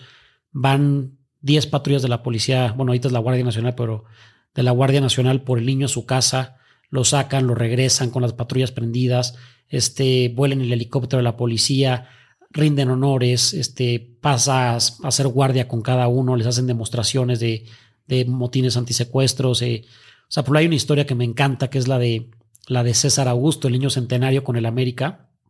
Hace unos años fue fueron los 100 años del Club América y les propusimos que contrataran a un niño, literalmente que contrataran a un niño de Doctor Sonrisas. Entonces el niño llegó a México, él, es de Tabasco, eh, se hizo una rueda de prensa, sorpresa, diciendo que iba a haber una contratación. Pues, imagínate la cantidad de prensa que llegó al, a, Cuapa de repente salió César, un chavito de cinco años con cáncer, con su camisa del número 100 de César Augusto. Este, pues la prensa, la verdad es que ahí te das cuenta que somos más los buenos en todos los sentidos, en prensa, en, empresarios, en todo, ¿no? La prensa, pues feliz, en lugar de decir, ay, me vieron la cara, ¿no? Iban a decir con jugador. La prensa feliz, le hacían preguntas, este, llega al, vestidor, este, le, habían preparado su uniforme igualito que el de los jugadores de su tamaño, se metió a entrenar con ellos, jugó Torito con ellos, los jugadores le daban pataditas, él se les barría, este, de ahí se fue al hotel de concentración, durmió con ellos, fue al estadio, lo anunciaron en las pantallas, salió, o sea, una experiencia que dices, wow, ¿no? Y así, Oso, te podría platicar de verdad miles, cada viaje a Cancún, cada viaje a Disney, desde que llegas, por ejemplo, cuando, cuando agarramos un avión, eh, los niños son los últimos en subir al avión, y, a todo el avión le ponen naricitas de, doctor sonrisas. Cuando el niño entra al avión, el piloto anuncia su nombre y todo el, todo el, avión le aplaude. imagínate esa experiencia para el niño, el decir, híjole, tanta gente está conmigo en esta lucha, ¿no? es como ese mensaje de, de estamos todos contigo. Eh, llegar a los parques. Ahorita te platicaba que, por ejemplo, cuando vamos a Disneylandia les dan un parque, un pase, eh, que es el pase del genio de la lámpara, que es un pase que no se lo dan a nadie, no puedes ni pagar por ese pase y los tratan, no hacen filas, eh, les regalan peluches en las tiendas, les regalan helados, este, o sea, de verdad, un trato. Y aparte de eso, lo que la gente hace, porque igual mucha magia pasa con la gente que ve y que no está involucrada. De repente, nos ha tocado ver que se para un señor que estamos comiendo y paga la cuenta. Este, y, muchas veces ni siquiera te saluda, nada más te dicen, oye, le pagó tu cuenta un señor, este, dijo que qué padre lo que hacen, que felicidades. O que les llegan peluches en, en, un parque de diversiones, o artistas que se disfrazan de, de, de, de algún superhéroe, o, artistas mujeres que se disfrazan de princesas. Te toca ver una cantidad de cosas que es padrísimo. O sea, es, es muy padre ver cómo eso, ¿no? Como, hay más gente buena que mala ahí. Y, hablando de, futbolistas, de empresarios, de políticos, de policías, de todo. O sea, es gente que cuando hay una causa buena se suman. O sea, nacimos siendo buenos. Eso es muy padre. El siguiente programa que teníamos que te platicaba, el de las prótesis, que les apoyamos con sus prótesis a los niños cuando los amputan. Eh, y el último es el Día de la Sonrisa, donde cada seis meses les hacemos esta fiesta, donde juntamos entre 400 y 600 niños en un lugar eh, y les hacemos un día mágico, ¿no? Una posada donde tengan juegos mecánicos, juegos inflables, shows, regalos, dulces, shows para las mamás, este, un día espectacular, o sea, que sea la, Navidad que siempre quisieron, tenerla en ese lugar, e y lo mismo el Día del Niño. Regresando un poquito a los sueños, ¿cuál es el sueño que, digamos, más complicado ha sido de cumplir? Híjole, varios. Traer a Messi a México. Una vez vino Lionel Messi a conocer a varios niños aquí a México, este, pero de ese nivel muchos, ¿eh? ¿eh? conocer a Shakira, y son historias increíbles. Por ejemplo, cuando contactamos a Shakira, dijo, le voy a cumplir el sueño con una condición. Y todos, a ver qué va a pedir, ¿no? Dijo, quiero que la niña llegue dos días antes a Cancún a ensayar con mis bailarinas y que baile conmigo en el escenario. Así es, wow. Eh, con el baterista de Maná, una vez me acuerdo que nos dijeron, a ver, tienen 40 minutos porque él viene de Colombia y tiene una escala y se va a Miami. Este, tuvimos que rentar un cuarto en el hotel que está enfrente del aeropuerto. Llegó el baterista, este, creo, si no me equivoco, creo que es Alex. Empezó a tocar y de repente le decía a la manager, ya. Ah, le pusieron una batería. Sí, sí, sí. Y le decía a la manager, ya, ya, ya está tu vuelo al límite. Y dijo, no, me quedo y si tengo que sacar otro vuelo, si lo pierdo, y lo perdió y estando con el niño, ¿no? Y así, híjole, con muchísimos actores, con Eugenio Derbez, con Omar Chaparro, con el Piojo Herrera, con futbolistas, con Paco Memo, con Corona, o sea, artistas, híjole, no me gustaría decir nombres porque me podría tardar aquí tres horas, pero la verdad es que es padrísimo, son sueños que de repente los ves como inalcanzables, este, y cuando, y se empiezan esas famosas diosidencias que tú decías al principio, ¿no? Yo soy muy creyente de eso, de que de repente se empiezan a acomodar las cosas y todo se va juntando para que salga algo espectacular. Eh, una vez, por ejemplo, hay muchos niños que nos piden conocer a los de Cars. Y es, ¿cómo le haces? ¿No? O sea, ¿cómo, cómo consigues? Y una vez con mi esposa, este, íbamos en, en el Pedregal y de repente vemos al Rayo McQueen, literalmente un coche de Rayo McQueen pintado igual que Rayo McQueen.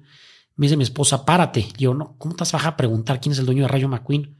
Párate. Se bajó, preguntó quién es el dueño de Rayo McQueen.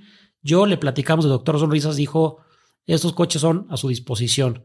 Y ya nada más, ¿no? ya no hizo nada más Rayo McQueen, ya tiene cinco coches de, que ahorita, digo, me gustaría enseñarles fotos, pero no se puede porque es podcast, pero están de verdad mejor que los de Disney. O sea, impresionante cómo los, les puso los viniles, los pintó, les puso los ojos, tienen hasta sonido muchos de ellos.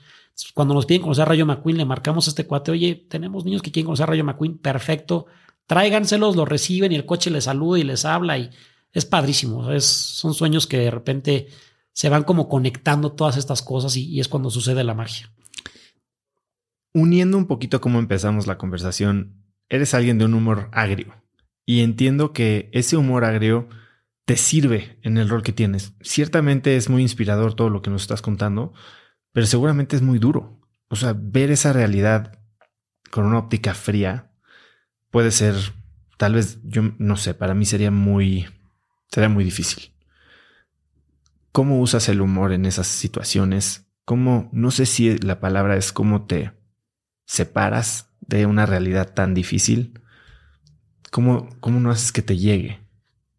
Yo tengo una frase que la uso mucho, ¿no? Que mi misión es hacerlos felices. Yo digo, lo demás pues, dependerá un poco de Dios. Este, ya eso, Dios tendrá los planes para cada uno de ellos.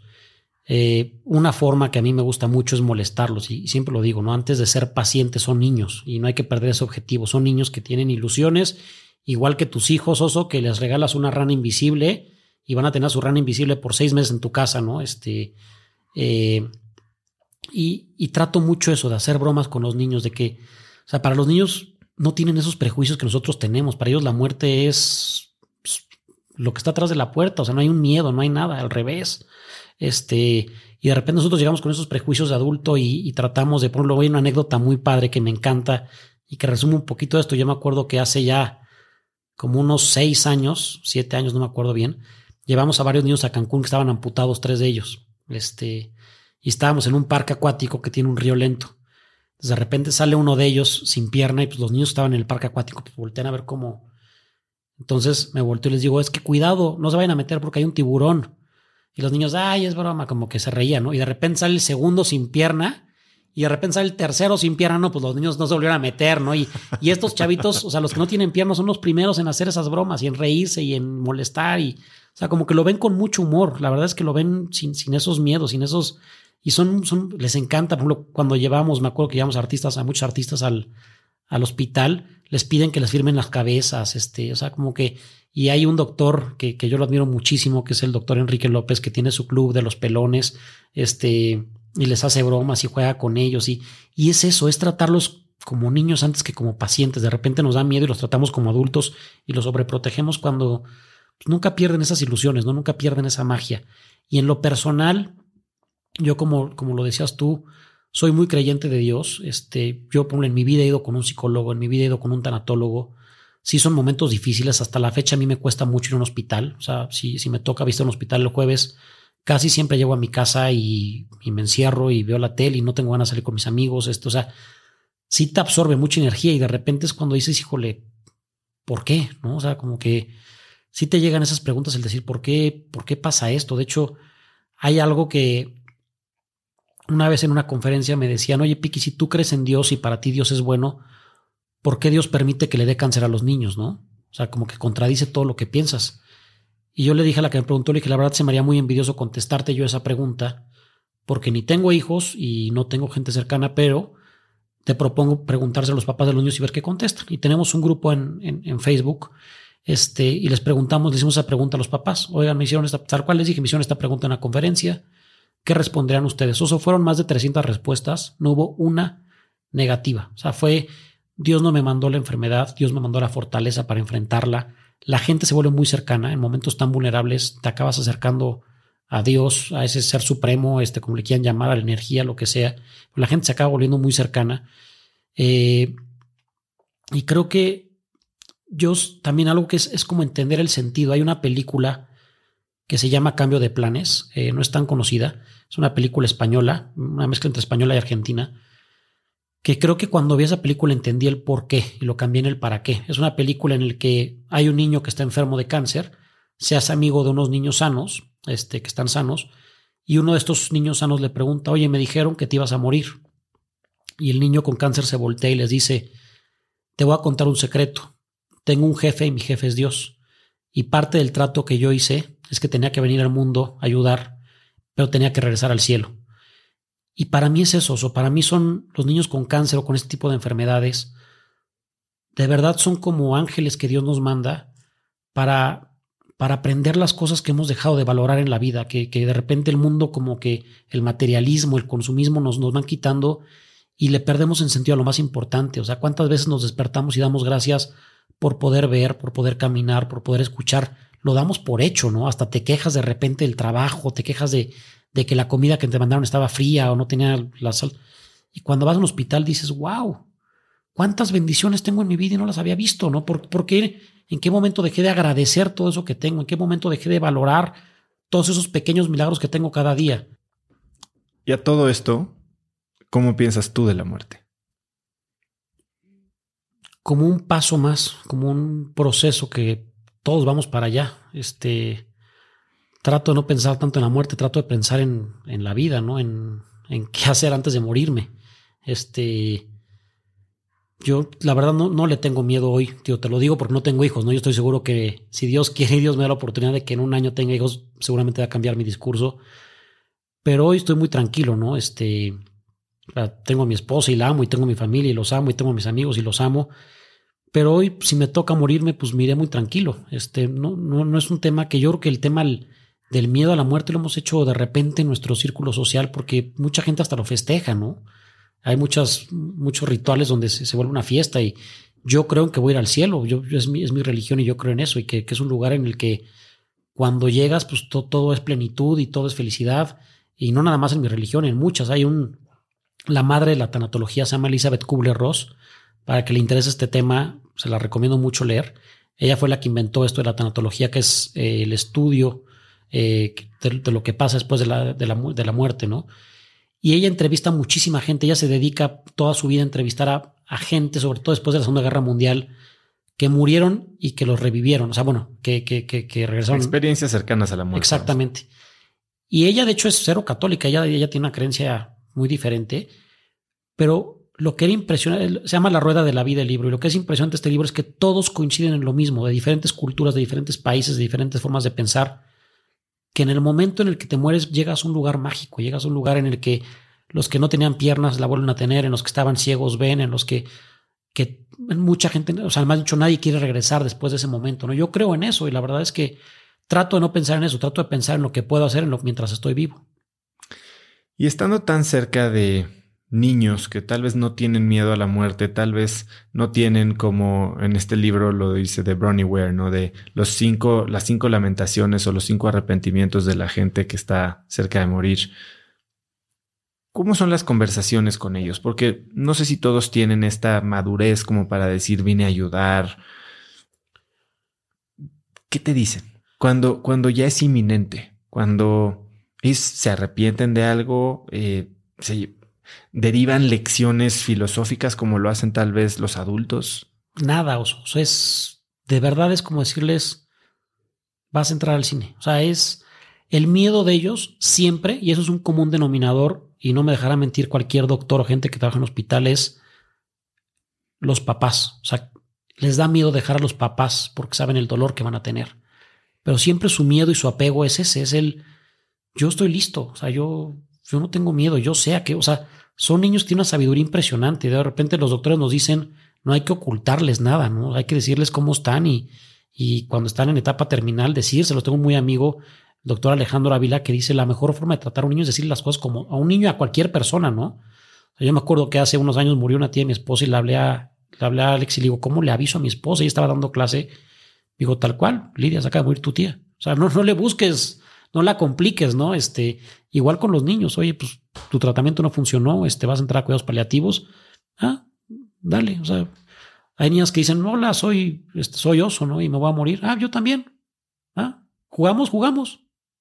No, o sea, no hay, no hay ese tema de miedo, no hay, no tienen esos, o sea, creo que esa barrera nos la vamos poniendo nosotros mientras vamos creciendo, ese miedo a, son niños, son, son, tienen esa fantasía, tienen esa ilusión son niños que tienen experiencias muy fuertes, de repente igual espirituales, que dices, wow, este, que te platican, que, digo, y todos los doctores y enfermeras que estén escuchando esto no me dejarán mentir, pero que, que platican con ángeles, que platican con la Virgen, que platican con, con Jesús, este, es impresionante, es, de verdad es impactante ver las experiencias ahí más allá de lo, no sé cómo se diga, ¿no? Como esas experiencias eh, espirituales que pasan en los hospitales. Es bien padre, los niños siempre se van bien tranquilos. Su único apego es el tratar de dejar a la mamá lo mejor posible. ¿Y cuál es el trabajo que hacen ustedes? Porque me, comentabas cómo pueden ayudar a los papás con, digamos, la comida o el transporte. ¿Cómo es este acompañamiento? ¿O tienen algún tipo de labor o de injerencia en cómo la familia experimenta este proceso? Mira, es un tema que yo le tenía pánico. O sea, yo, yo como te lo decía, yo decía, mi misión es hacerlos felices. Y son niños con que, que cuando los llevas a la playa o cuando llevas un viaje de, a Disney o lo que sea, pues haces una relación muy fuerte con ellos. O sea, es cuatro días, día y noche con ellos, los llevas, los traes, los subes, los bajas, todo, ¿no? Y te agarran mucho cariño. Pues evidentemente te ven como, como superhéroe, ¿no? Él fue el que me ayudó, el que me llevó a la playa, el que me metió al mar, el que todo. Yo tenía una barrera muy fuerte hasta hace poco, que decía ya, mi, mi, chamba es, es el sueño. Y llegábamos del viaje y decía, mi celular, pues les contestaba y cómo sigues y cómo vas, pero te, te invitan a la fiesta, a los 15 años, a la fiesta del papá, a la fiesta de Navidad. O sea, te empiezan a invitar y decía, no, no me quiero involucrar de más porque me va a romper. O sea, al final de cuentas, pues eres persona. Hay mucha gente que me dice, oye, Piqui, pues, tú ya no lloras cuando se muere un niño. El día que deje de llorar cuando se muere un niño, deje de sentir, ese día dejo doctor sonrisas, no al revés. Mientras más tiempo pasa, más sientes y más, pero lo ves, le, das como un, giro. Y una vez hay una voluntaria que se llama Gaby Biel que me dijo, Piqui, tienes que vivir el proceso más bonito de, la enfermedad, que es cuando un niño va a morir. Y dije, pues venga. Y me aventé con un chavito, eh, Ian, que, que, ha sido de mis consentidos en todos estos 18 años. Eh, estuve con él el día que, que, falleció, llegué al hospital, lo cargué, el cuerpo. Y. Ay, güey, ya casi me sale la lágrima. No, bueno, a mí también. Este. pero. Pero me, tocó ver eso, ¿no? Como el, acompañamiento a las familias, el estar con los papás en un cuarto que ellos pidieron que yo fuera, o sea, no fue pues, un momento ultra, o sea, es lo más sagrado que hay. Este, ellos pidieron que estuviera yo ahí. Eh, y, y, justo eso, como que creo que fue un momento, y Ian fue un chavito que me enseñó eso, a quitarle el miedo a la muerte. Yo por más que lo decía, no lo sentía. Este, acompañarlos en esa parte es bien importante. De hecho, ahorita tenemos un proyecto muy padre que ojalá y se haga realidad, que es crear un hospicio, o sea, el, el, crear un lugar, o sea, estamos en, pláticas porque es un, era un lugar que, que tenía niños y, cerró por pandemia, este, y esa casa nos la queremos cuidar nosotros para hacer este lugar, acompañarlos en ese proceso de muerte, el, dignificar la muerte. Luego eso, eh, con enfermedades, yo voy a hablar del cáncer porque es la más común, pero es bien triste de repente como a los niños los mandan a sus casas cuando están en cuidados paliativos y los últimos momentos que pasan son horribles, ¿no? Son llenos de dolor, son llenos de sufrimiento, para las familias es muy traumático. Crear este lugar donde puedas dignificar un poco la muerte, donde tengan un acompañamiento espiritual, un acompañamiento humano, este, un acompañamiento emocional, creo que es bien importante. Dios quiere, estoy seguro que así va a ser, porque, porque como que ha puesto muchas cosas en el camino que vamos a lograr pronto hacer, hacer este hospicio. Este, pero sí ha sido, para mí, fue quitarle ese miedo, el, el atreverme y ver que es una parte bien bonita. Y me gusta mucho, por ejemplo, relacionado con el tema de los sueños, ya que mueren estos niños, ya que fallecen, es bien padre ver cómo la familia se acuerda más de los cuatro días que estuvieron en la playa que de los cuatro años que estuvieron en tratamiento. Generalmente tú te acuerdas, si yo te dijera, tío, o dime tus tres recuerdos de tu infancia, pues vas a decir los tres momentos más padres que viviste, ¿no? El viaje, el primer viaje que conocí el mar, el viaje con mis hermanos, el primer gol que metí, no sé. Lo mismo le pasa con los papás. A mí me gusta mucho y es una satisfacción increíble ver como cuando un niño fallece tiene su, su cajita de cenizas pintada con los delfines, la foto con el delfín, la mamá se acuerda y platican todo el día de ese viaje. Eso es algo que es súper satisfactorio. Hablabas un poco de, de cómo hay que dignificar estos momentos cercanos a la muerte. ¿Qué piensas de la muerte asistida? Yo no estoy en contra de cuando el paciente está, vamos a hablar de un tema de que el paciente no esté consciente, pero cuando la familia eh, ya está consciente cuando hay mucho que hacer por ellos, yo creo que puede ser un proceso súper desgastante económicamente, eh, emocionalmente para la familia. Yo no estoy en contra de, o sea, yo creo que son de esas cosas que estoy seguro que con el tiempo se van a probar. Este, el tema de la eutanasia, eh, y tío, tiene muchas variantes, ¿no? O sea, tío, creo que tiene que ser una ley muy estudiada. Ojalá y que el día que la hagan involucren a muchos especialistas en esto, tanatólogos, doctores, enfermeras, todo este rollo, porque sí tiene muchísimas variables que ni yo me las sé. O sea, creo que es un tema científico que sí hay que ver en qué casos sí y en qué casos no. Háblame un poco sobre este gran proyecto Mundo Imagina.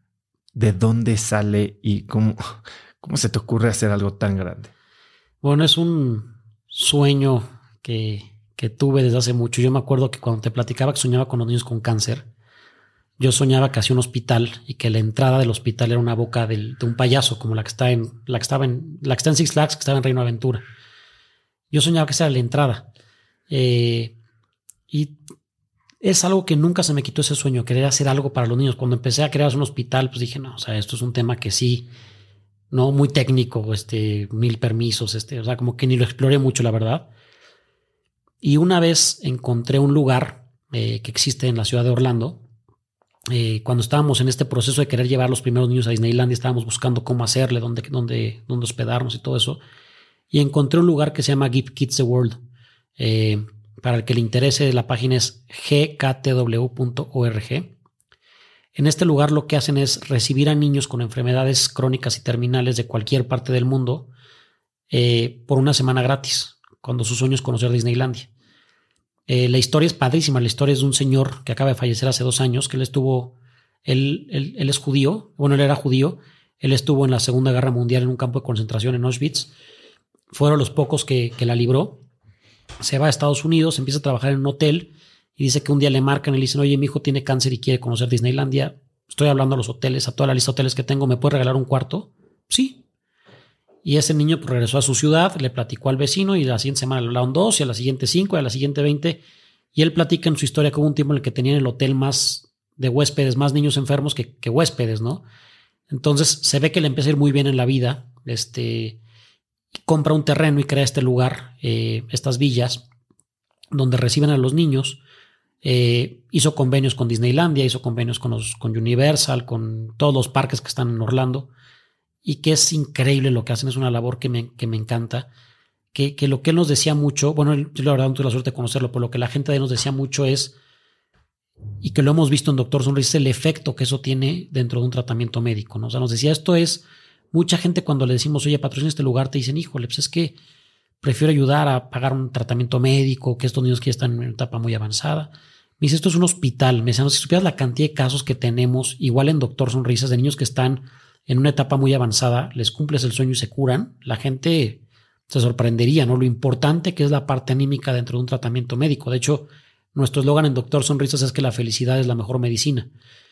Eh, cuando conocí este lugar, lo primero que yo quise hacer, dije, quiero hacer un convenio con ustedes para llevar a niños de México a Estados Unidos. Me decían, hay que hacerlo. Me decía, tristemente, de los países que menos niños recibimos es de México. Y me enseñaban la lista oso y era tristísimo. Niños de Sudáfrica, de Holanda, de España, de Inglaterra, de Italia, de cualquier país. Miles de niños habían mandado y de México ha venido creo que seis.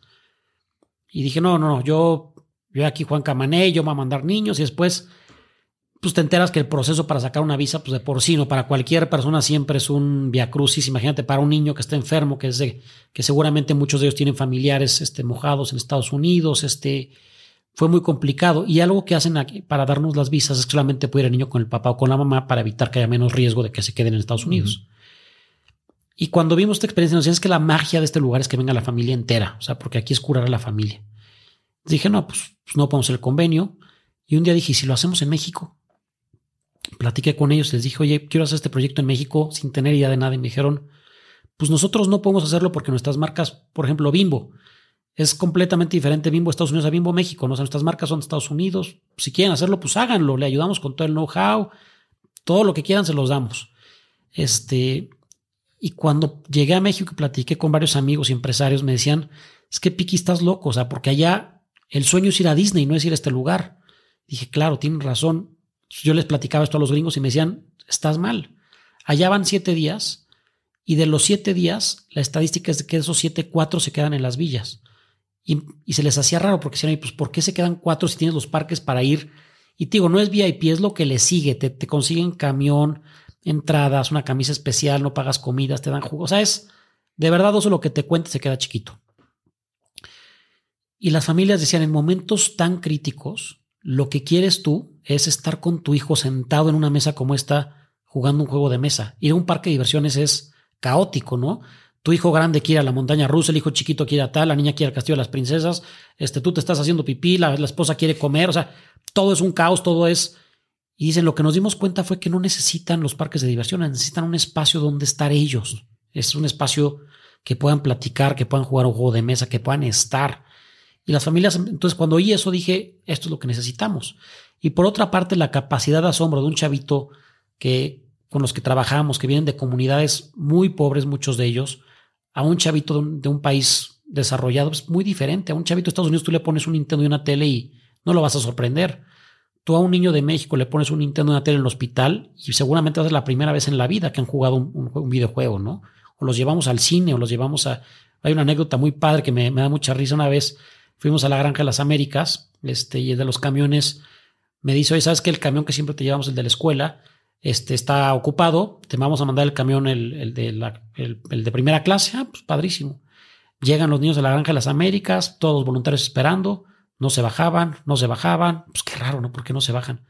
Subo al camión, ¿qué onda? Bájense. No, pues estaban poniendo una caricatura, tenían aire acondicionado y una tela enfrente de su asiento a color, pues decían, no me importa bajarme a ver a donde venía. Ahí estoy en el lugar más feliz.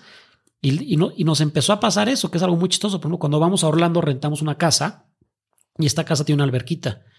Y te lo prometo, estando en Disneylandia con todo esto, los niños decían, oye, ¿nos podemos regresar a la alberca?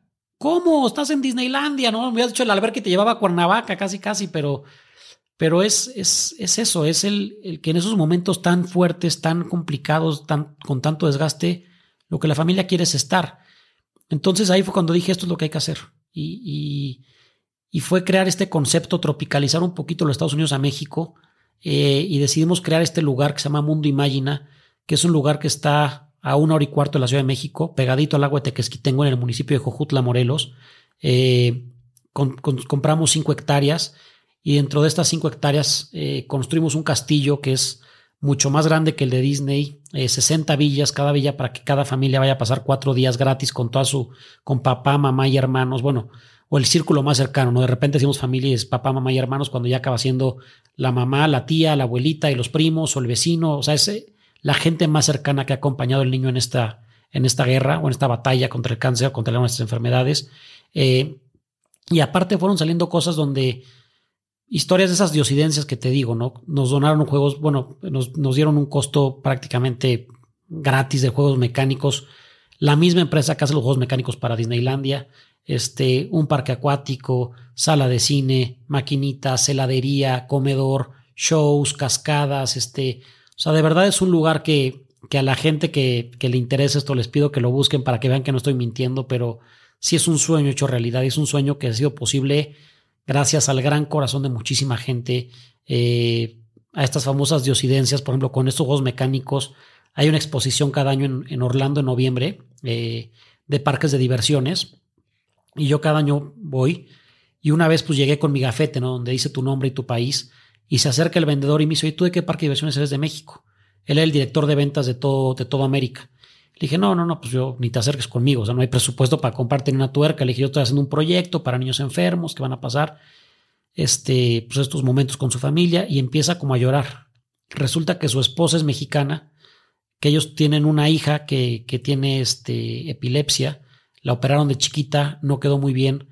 Y me dijo, yo me dedico a los parques de diversiones toda mi vida y nunca he visto un parque de diversiones hecho especialmente para estos niños. Me dijo, yo no sé cómo, pero voy a hacer que San Perla sea parte de tu proyecto. Pues órale. Este, y nos marcó un día y nos dijo, te voy a donar tres juegos, pero nada más los vamos a donar, los vamos a adaptar para que niños y arroba se puedan subir a esos juegos. Lo mismo con el de las albercas, una empresa inglesa que se llama Waves, yo les dije, oye, es súper terapéutico para los niños y les encanta que en Cancún los metamos en, el mar y sientan la olita.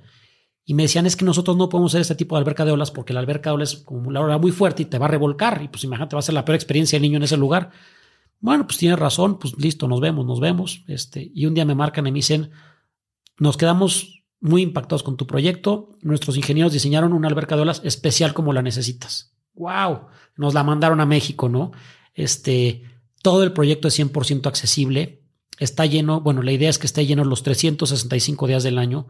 Eh, vamos a recibir a 6 mil niños cada año. Estás hablando de 36 mil personas que, que más allá, digo, creo que los tres objetivos principales de este proyecto, que son muy, muy importantes, es el primero, el volver a unir a las familias. Estas enfermedades se dice mucho, ¿no? Que cuando aparece una enfermedad como estas, te une o te destruye como familia. Tristemente, con la población con la que trabajamos, casi siempre los acaba destruyendo. Eh, hay mucha división de la familia. Eh, generalmente la mamá se tiene que venir con el niño al hospital, el papá tiene que trabajar horas extras para pagar los gastos que implica que el niño esté aquí. Eh, los hermanitos, de repente, pues, si hay alguna tía, una abuelita, una vecina que los cuide, pues qué suerte, pero si no, bienvenido a la vida a los siete años, ¿no? Te haces de comer tú solito, te vas a la escuela tú solito. Y hay muchas consecuencias que van más allá de eso. Hay muchas consecuencias donde de repente el niño quiere llamar la atención y se mete una pandilla, este, o, sea, hay, mucho abandono de niños en los hospitales donde los papás por miedo los abandonan. Este, o sea, hay muchas cosas que van atrás de la enfermedad, que, que, van mucho más allá de la enfermedad. Entonces yo en este lugar, el primer objetivo de Mundo Imagina, lo que decimos es, no sabemos cómo vayan a llegar las familias, pero sí depende de nosotros cómo se vayan a ir. Y queremos que sea un lugar donde unamos esas familias, donde les podemos dar valores y herramientas para que pase lo que pase en la enfermedad, lo más importante es eso, que la familia permanezca unida. En segundo lugar, sabemos que esta experiencia, estos momentos crean milagros y lo hemos visto, o de verdad es, no es uno, son muchísimos casos. Justo el viernes pasado tuve la suerte de dar una conferencia con 300 doctores y todos coincidan con lo mismo, ¿no? Que es que nosotros como personas tenemos un límite, o sea, como, humanos la ciencia tiene un límite y después hay algo más allá. La cantidad de casos que nos ha tocado o de chavitos que están en etapa terminal, cuando los catalogan en etapa terminal es cuando les quedan menos de seis meses de vida y lo único que hacen por esos niños es tratar de que su muerte sea lo menos dolorosa. Les dan morfina, les dan oxígeno, les dan medicamentos para el dolor, etcétera, etcétera. Los llevamos a conocer, a cumplir su sueño, ¿no? Al mar, a, la América, algún artista, algún, algún equipo de fútbol, lo que sea regresan de esa experiencia, retoman tratamientos y muchos de ellos hoy están curados. Es impactante lo que hace la parte anímica dentro de un tratamiento médico y queremos que esto sea una experiencia que sea un detonador en sus tratamientos. Y por otra parte, igual sabemos que hay muchos niños que evidentemente van a fallecer, pero el poderles regalar esos momentos tan padres a las familias, creo que vale la pena. Y el tercero es involucrar a la gente. Creo que hoy tristemente cuando en México tú dices, oye, estoy en una fundación y quiero que la ayudes, lo primero que todos los que estamos viendo este podcast van a pensar es, Lana. saca la cartera y da 100 pesos, compra el boleto de la rifa, compra tal. No, ayuda tú con tu tiempo, con tu talento, con tu trabajo, con, tus dones. O sea, tú manchate las manos, tú ve a sembrar el árbol, tú ve a darle de comer a los perritos, tú llévale la comida a los perritos, tú ve al hospital y lleva comida, tú ve con los viejitos y llévales los pañales. O sea, tú, tu tiempo, eso es de verdad híjole, lo tienen que hacer, o sea, dar su tiempo. Gran parte del castillo, casi tres cuartas partes del castillo, es un dormitorio para voluntarios, eh, donde lo que queremos es que chavos de secundarias, de prepas, universidades, gente, colaboradores de empresas, puedan ir y dormir ahí y quedarse ahí en un lugar que está padrísimo. Son cuartos eh, con, con, literas, que son o sea, cuatro personas por cuarto, con su propio baño, con una sala de juegos para voluntarios increíble que ponía a compartir eso, a estar con los niños ellos, a meterlos a la alberca, a tomarles fotos, a subirse con ellos al juego mecánico, acompañarlos. No necesitas ser payaso, no necesitas ser mago, es estar. Lo que estos niños necesitan es alguien que sepa que está con ellos, que los acompaña, ¿no? Entonces, con todos estos objetivos decidimos crear este proyecto. Eh, le hemos ido sacando mucho jugo. Eh, por ejemplo, junto con, con una serie de, de, cuates que el chino que, que, trabaja en un estudio que se llama Animax, estudio de animación más grande de Latinoamérica, este, nos ayudó con toda esta parte de creación y desarrollo de personajes, directores de cine, este Chucho, varios que están ahí, directores de arte, y creamos algo que a mí me encanta, que yo siempre lo digo y, va a ser medio contradictorio con lo que te dije ahorita, pero lo menos importante de Mundo Imagine es este lugar lo más importante es la experiencia que está antes, durante y después. ¿Por qué? Y te lo voy a platicar rápido porque no quiero que sea un monólogo, pero, por ejemplo, cuando el chavito es detectado en el día uno en el hospital, que le digan a la mamá, oye, su hijo tiene leucemia, este, va a estar aquí en un proceso de dos años, etcétera, etcétera, pues que es una noticia que, híjole, yo espero que nunca nadie la tenga, pero yo no la he tenido, gracias a Dios, pero es un momento espantoso. Este, que dentro de todo eso yo siempre relaciono a Doctor Sonrisas como una velita en medio de la oscuridad. Y que de repente el niño diga, oye, tú por tener esto puedes ir a este lugar. Y es un, es un lugar mágico, ¿no? Y tenemos una serie de personajes donde hay hadas, dragones, unicornios, magos, este, hay una serie de personajes que están aparte, de verdad, Disney algún día nos los va a querer comprar seguramente, están padrísimos, les hemos invertido muchísimo en temas de psicología y donde un día, el primer día que llegue el niño al hospital a tomar su primer quimioterapia, tenga un libro de colorear de este lugar donde dibujas un castillo, un dragón y diga, bueno, pues un, cuaderno más, ¿no? Como Bob Esponja o como Barney o como lo que sea. Y que de repente el chavito de la cama de al lado diga, no es un lugar más, sí existe. Yo ya fui, yo ya estuve ahí y existe la cueva del unicornio, y existe el bosque de las hadas, y existe el lago de los dragones, y yo vi a los dragones, y yo vi a los gnomos. ¿Cómo? Y para ir, también esto lo que queremos sea un, un incentivo para los doctores y para las enfermeras para decirle, tienes que luchar. Y para tú ir a este lugar, pues tienes que comer bien, tienes que tomar tus medicinas, tienes que hacerle caso a tus papás, ¿no? Todo este, esta parte que, que queremos que pueda ayudar mucho a los niños. Y, y, estos personajes, por ejemplo, el dragón, que se llama Pulgas, él vive donde conectas el celular. él siempre te está viendo. y en las noches se va a aparecer. Son personas que tú nunca vas a poder ver, este, pero, pero van a estar ahí siempre. El hada de repente se aparece en las noches. Y vamos a suponer que de repente el niño se va a su radioterapia en el mismo hospital dos horas y regresa a su cama. Y cuando regresa a su cama se encuentra un pergamino lleno de diamantina y le dice, oso, tú fuiste escogido por parte del Pulgas para conocer este mundo mágico. Y vas a ir la segunda semana de diciembre a conocer este mundo mágico. Entonces, yo te garantizo, oso, que esas tres semanas, esas cuatro semanas en las que te dan la noticia en las que vas a ir, va a ser la semana en la que más vas a comer, en la que más vas a tomar tus medicinas, en la que no vas a pensar ni en piquetes, vas a estar pensando en estar bien ahí y en qué traje de baño te vas a comprar para ir ahí. Eh, y después llegan a este lugar pues, que, que, está precioso, como se los digo, la verdad es un lugar que está increíble. Y, y toda la idea de esto, por ejemplo, hay una parte muy padre de los personajes. Hay una Dita, que la Dita tiene cáncer como las niñas. O la Dita está pelona. Y el Adita va a tener un WhatsApp que va a estar en contacto con todos los niños siempre. Entonces de repente una niña le va a decir, oye, estoy muy triste porque me van a cortar, el, se me va a caer el pelo por mi quimioterapia, ¿no? No te preocupes, yo también tampoco tengo pelo y, y a pesar de no tener pelo soy la hada más guapa de todo el reino. Este, te voy a mandar una corona como una diadema como las que yo uso. Entonces vamos a mandarles diademas a las niñas para que tengan la misma diadema que, que, que la dita, ¿no? Y que también podamos enterarnos a través de esas pláticas con estos personajes, que evidentemente atrás va a haber un psicólogo eh, tratando de cachar un poquito eso eh, pues qué problemas hay detrás de, la enfermedad, ¿no? Si hay un tema de violencia familiar o si hay un tema de, miedo, como, como tratar de, ser un apoyo para, los, para los, los, niños y las familias. Y después llegan estos cuatro días aquí en Mundo Imagina y se les va a decir que es un entrenamiento, porque van a, van a para convertirse en, en, magos o en hadas o en dragones. Ahorita son aprendices de.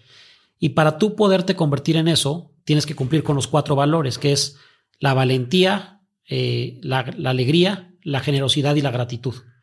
Cada día tienes un valor.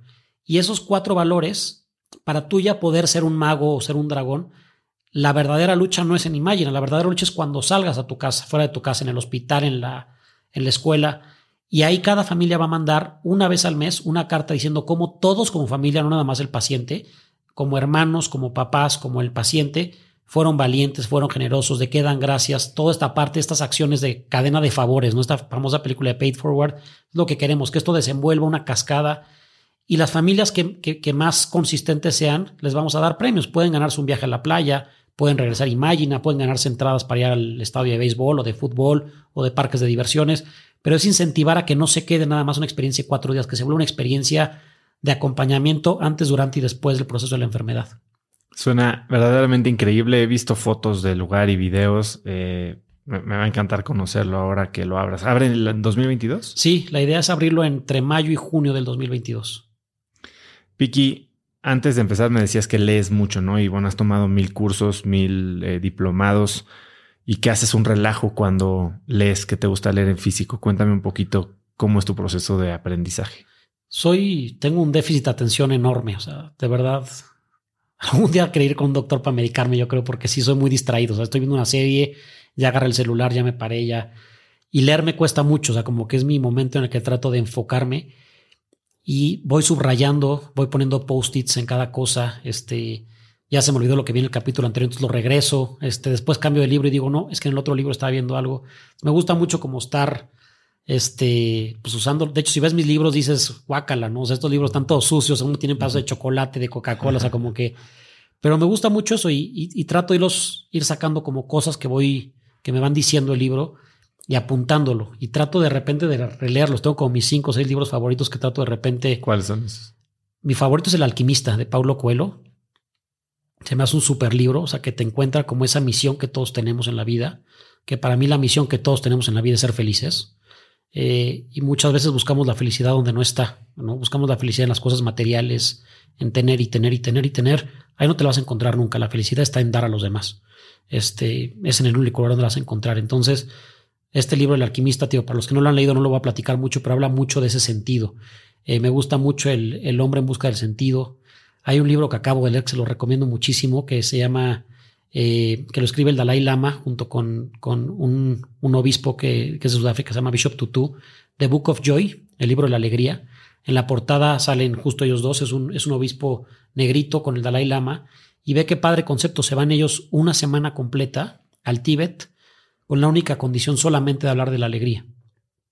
imagínate tener a dos mentes de ese tamaño hablando una semana solamente de ese tema, o sea, todo lo que no salió, ¿no? Y cómo son dos religiones diferentes, dos culturas diferentes y aterrizan en lo mismo, que es lo que les decía ahorita, que la publicidad, todo nos trata de engañar en que vamos a encontrar la felicidad teniendo ese coche, ¿no? Ese coche de seis llantas, que es lo más nuevo que acaba de salir, o ese celular que tiene la tecnología, que es la más rápida, ese reloj, y si no lo tienes no eres feliz.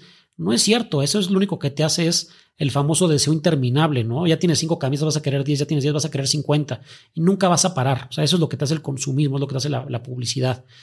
La verdadera felicidad está en dar a los demás, y el dar a los demás, como te lo decía hace ratito, es Creo que el mejor ejemplo de dar a los demás, y no me dejarás mentir, es ser papá. O sea, hoy tú vives por tus hijos, hoy tú te despiertas eh, y trabajas pensando en que tienes que pagar las colegiaturas, que tienes que pagar un seguro, que les quieres dejar algo a tus hijos el día que tú no estés. Y eso es dar a los demás, eso es el entregarte al 100% a otra persona que no eres tú, ¿no?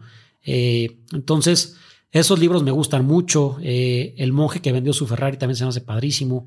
La Biblia, la verdad, aunque ya me dio mucho mi comentario, de repente saco hoy cosas como que la abro y la leo y digo, ay, güey, es lo que quería escuchar. Este, pero yo creo que serán esos los que más me gustan. Dices que el tiempo es lo más valioso que tenemos, ¿no? Y a qué lo dedicamos es lo que define cómo se vive nuestra vida. ¿Cómo decides tú a qué le dedicas tu tiempo? No lo planeo tanto. O sea, yo no soy una persona tan, tan esquemática de decir, tener rutinas de mañana tengo que despertar a las seis, voy a correr de seis a siete, de siete a siete. O sea, como que yo soy muy de a ver qué pasa, ¿no? Este, mañana me invitaron a jugar, pues ni modo, no trato de mover la comida y voy a jugar, este.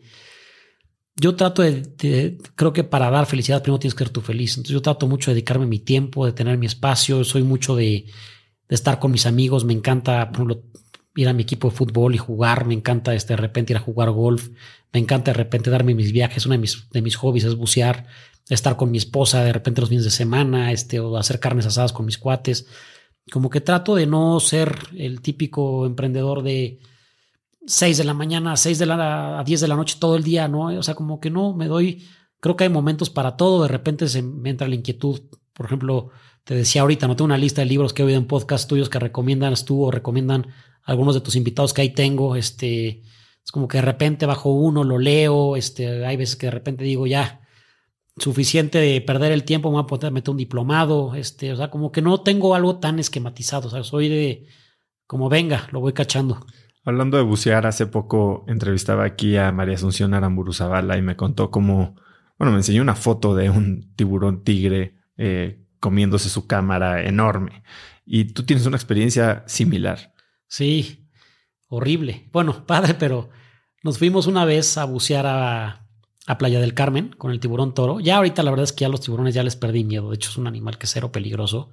Este. Esa vez fuimos a bucear. Digo, después de que cuentes experiencias, y estás loco. Pero nos fuimos a bucear y el, y el que es el instructor es un amigo mío argentino que tiene su, rock and rollero así de barba, lleno de tatuajes, este, a todo dar. ¿Qué, eh, ¿Qué shop usas para bucear ahí en Playa del Carmen? es la de él, se llama Rock, rock and Dive. Ok. Este, Hace mucho no voy, de hecho ya casi nunca buceo en Playa del Carmen, pero con, él buceé. Y esa vez fuimos con él y la historia es, me pidió que le ayudara con, con unos buzos principiantes a bajarlos en un arrecife chiquito, este, pues que los cuidara y todo ese rollo. Bajamos y después los subimos al, a la lanchita y el siguiente buceo nada más íbamos a bajar él, yo y su amigo argentino a bucear con el tiburón toro, que se pone, pues creo que es noviembre, diciembre, enero y febrero, cuando está el agua un poquito más fría. Y es impactante porque está enfrentitito de la playa. O sea, es. yo ya hice ese buceo y estás a 150 metros. 150 metros. donde está la gente nadando, ¿no? Ah, o sea, evidentemente hay una, como una, este, no sé cómo se diga, como una bajada. O sea, donde estás buceando como a 20, 22 metros, si no me equivoco. Este. Es la primera vez que yo buceé con un tiburón esa vez. Bajamos los tres. Y antes de bajar me dijeron, lo único que es medio alarmante es cuando tú subes a hacer la parada de seguridad, que el tiburón suba. Como que ahí es un signo de aguas pues buceamos, padrísimo, los ves, tío, tú no dejas mentiras, hasta el miedo se te quita, como que los ves tanto que ya casi casi dices como quítate. Subimos a la par de seguridad y de repente sube el tiburón y dijimos sopas. Pues bajamos un poquito, pues el tiburón se pierde, como que se, aleja tantito, pues lo dejas de ver, la visibilidad no, pues, no te lo permite ver tan lejos. Pues ya, ya se fue y de repente ya subimos, este, los tres estamos esperando la lancha y justo en ese momento, o sea, son de esas cosas que dices, no manches, estos cuates que, habíamos llevado a bucear empiezan a vomitar porque se marearon y le dicen, llévanos ahí a 150 metros, nos aventamos y llegas por ellos. De repente subimos y cuando estás buceando tú puedes subir mucho cuando hay un motor de lancha, aunque estés muy abajo se oye mucho ese ruido. Y de repente pues no volteábamos y no lo veíamos, no lo veíamos, subimos la, este, la boya para que te vea, pues no llegaba la lancha, dijimos, qué raro. Pues ya subimos y de repente este cuate empieza a chiflar, ¿no? ¿Dónde está? ¿Dónde está? Y en eso de repente dos tiburones suben y empiezan a darnos vueltas. Y fue como, madre santa, pues ahora sí, nos dijo, pues agárrense los tres, háganse bolita como para que vean un bulto grande y pues aguante, ¿no? Este, y pues nada más como que les pegaba, porque estaban literalmente como que nos dan coletazos, que supuestamente es como algo que hacen antes de atacar. Y ya de repente el de la lancha pues vio que estaba la boya, que estábamos agarrados, como que vio que algo estaba pasando y empezó a dar vueltas con la lancha y ya se, se asustaron los tiburones. No pasó nada, gracias a Dios. La historia de esto es que muchas compañías en Playa del Carmen, en ese entonces que fue hace, híjole, como unos 10 años, bajaban con, con carnada. Con chom, así me tocó a mí cuando fui yo. Y en teoría eso es malo, porque lo que tú haces es cambiarle el comportamiento del, tiburón. O sea, cuando ven un humano es como un perro. Si, si cada vez que vas a, una, a la calle y le das un perro un chocolate, pues al quinto día que pases, pues el perro te va a esperar esperando que quieras un chocolate. Cambias el comportamiento del tiburón este, y están esperando comida del humano. Pues no están, dijeron estos güeyes no traen comida, ¿no? Pues hay que perseguirlos para que nos la den. Este, y, pues en teoría a través de esa experiencia mandamos una carta y todo iban como a regularlo, pero pues creo que nunca lo han regulado. Es algo como muy turístico darles de comer ahí, pero sí, peligroso. Piki, para cerrar, si pudieras escribir un mensaje en el cielo para que millones de personas lo vieran, ¿qué diría? Él, creo que todos tenemos una misión que es ser felices y el camino para encontrar esa felicidad es hacer felices a los demás. Piqué, ha sido una plática increíble. Yo creo que de las más que, que más veces se me ha puesto la piel chinita. Casi me sacas lágrima igual que, que tú. Eh, es inspiradora tu historia. Ahora entiendo por qué tanta gente quería compartirla y me pedía que ayudara un poquito con esa difusión. Eh, eres un crack. me emociona mucho ver lo que va a pasar con este nuevo centro que estás abriendo y ver a dónde quieres llegar. ¿Qué, sigue después? ¿Es una fundación más grande? ¿Es el gobierno? ¿Es cómo, cómo, aumentas el impacto? ¿Qué sigue después? No sé. Me da miedo el abrir Imagina. Me da miedo el empezar a operar un monstruo de ese tamaño. Este, ahorita de repente digo que salió el proyecto este del hospicio. A mí me gustaría hacer algo que no sé todavía. Como que todavía tengo la, todas mis energías enfocadas en, en estos tres proyectos, en Doctor Sonrisas, en el hospicio y en Imagina me gustaría hacer algo para poder tener un programa de detección oportuna de los niños con cáncer. O sea, se podrían ahorrar muchísimas muertes si los detectáramos a tiempo en comunidades rurales. Tardan mucho, es, es algo que, que, da mucha impotencia, ¿no? Que un niño llegue eh, después de seis meses que el tumor ya creció, que ese tumor pudo haber sido muy, muy curable y ya cuando llegan ya está en una condición muy, muy avanzada. Algo así me gustaría hacer. La verdad, no sé. Dicen que hay una frase que me encanta que es el día que quieras hacer reír a Dios, cuéntale tus planes. Esa frase me fascina y es mi, mi filosofía de vida. Entonces, por eso voy construyendo mucho el, día a día, ¿no? De repente tú tienes planeado todo y pues, qué mejor ejemplo, ¿no? Llega una pandemia y enciérrate un año sin salir y tus planes, este, ponlos en pausa a ver qué, qué sucede. Entonces, pues ahorita estar, estar trabajando, estar con, con las antenas igual receptivas para ver qué es lo que, lo que Dios, los niños y la gente quieren de mí y pues, seguirle dando por, por ese lado. ¿Cómo te puedo ayudar? ¿Cómo te puede ayudar la gente que te está oyendo? Eh, como voluntarios, hay muchísimas cosas por hacer que nos escriban, eh, manden un correo quien quiera apoyar en esto. Estamos, como se los digo, en muchas ciudades del país, a voluntarios arroba drsonrisas.org. Eh, escríbanme a mí si quieren, igual les pueda contactar, si os puedo ayudar en algo. vamos a necesitar muchísimos voluntarios en Mundo Imagina una vez que abramos Ojalá y toda la gente que nos está escuchando pueda ir. Quien quiera conocer igual está invitado. Quien quiera involucrar a su empresa como patrocinador, avísenme, manden un correo. Este, hay muchas formas de ayudaros. O creo que es la necesidad es tan grande que se tiene que hacer algo, ya sea con Doctor Sonrisas o con cualquier, con cualquier otra fundación que, que ayude, no nada más a niños con cáncer. ¿no? Hay muchas causas en México que, que eso sí, si queremos cambiar el mundo depende de nosotros y nunca vamos a empezar si no es hoy. ¿Y si alguien quiere donar, hay alguna manera de donar fácilmente en tu página? Sí, eh, escríbanos en nuestra página, escríbanos en este correo. Hay PayPal, este puede hacer transferencias, puedes, hay muchas formas de donar y todos los recibos son eh, deducibles de impuestos, se les da un recibo deducible. Entonces, pues Ojalá y, caigan muchos voluntarios y muchas donaciones. Entonces, para recordar, ¿dónde puede seguirte la gente? ¿Dónde puedes saber más? ¿Cuál es la página de Doctor Sonrisas? drsonrisas.org. ORG. Eh, la página de Mundo Imagina es igual, mundoimagina.org. y Con Y. con Y y latina punto org. Eh, mis redes sociales son arroba piki, P-I-K-I, las dos y latinas, guion bajo MTZ. Y el Instagram de Doctor Sonrisas y de Mundo Imagina es arroba DR Sonrisas AC y arroba mundo guion bajo Imagina. Piki, ¿algo más que quieras agregar?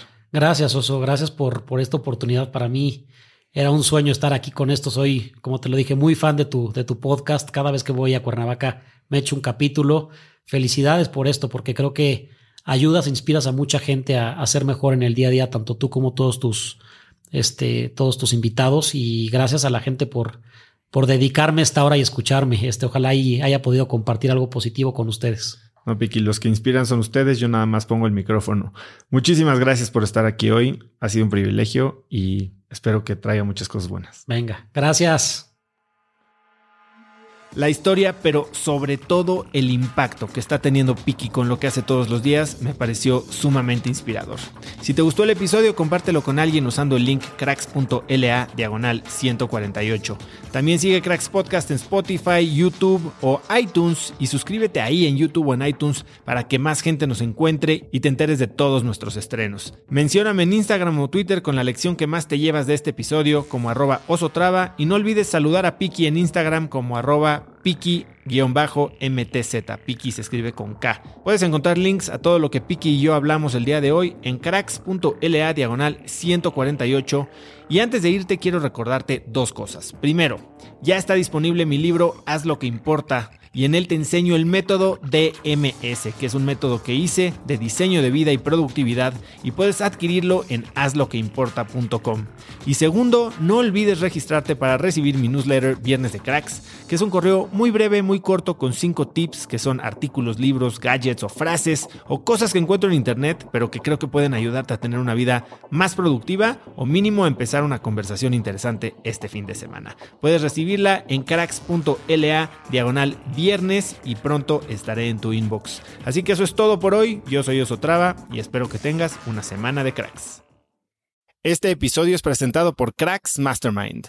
Cracks Mastermind arranca un nuevo ciclo anual y quiero invitarte a aplicar para ser parte de esta comunidad. Pero, ¿qué es Cracks Mastermind exactamente? Bueno, Cracks Mastermind es una comunidad de mexicanos y mexicanas con negocios exitosos. Pero no solo eso, también compartimos una mentalidad de crecimiento y buscamos vivir intensamente para tener resultados extremos que tengan impacto en nuestras empresas y nuestra sociedad. Como siempre lo decimos en Cracks Mastermind, agradecidos, mas nunca conformes.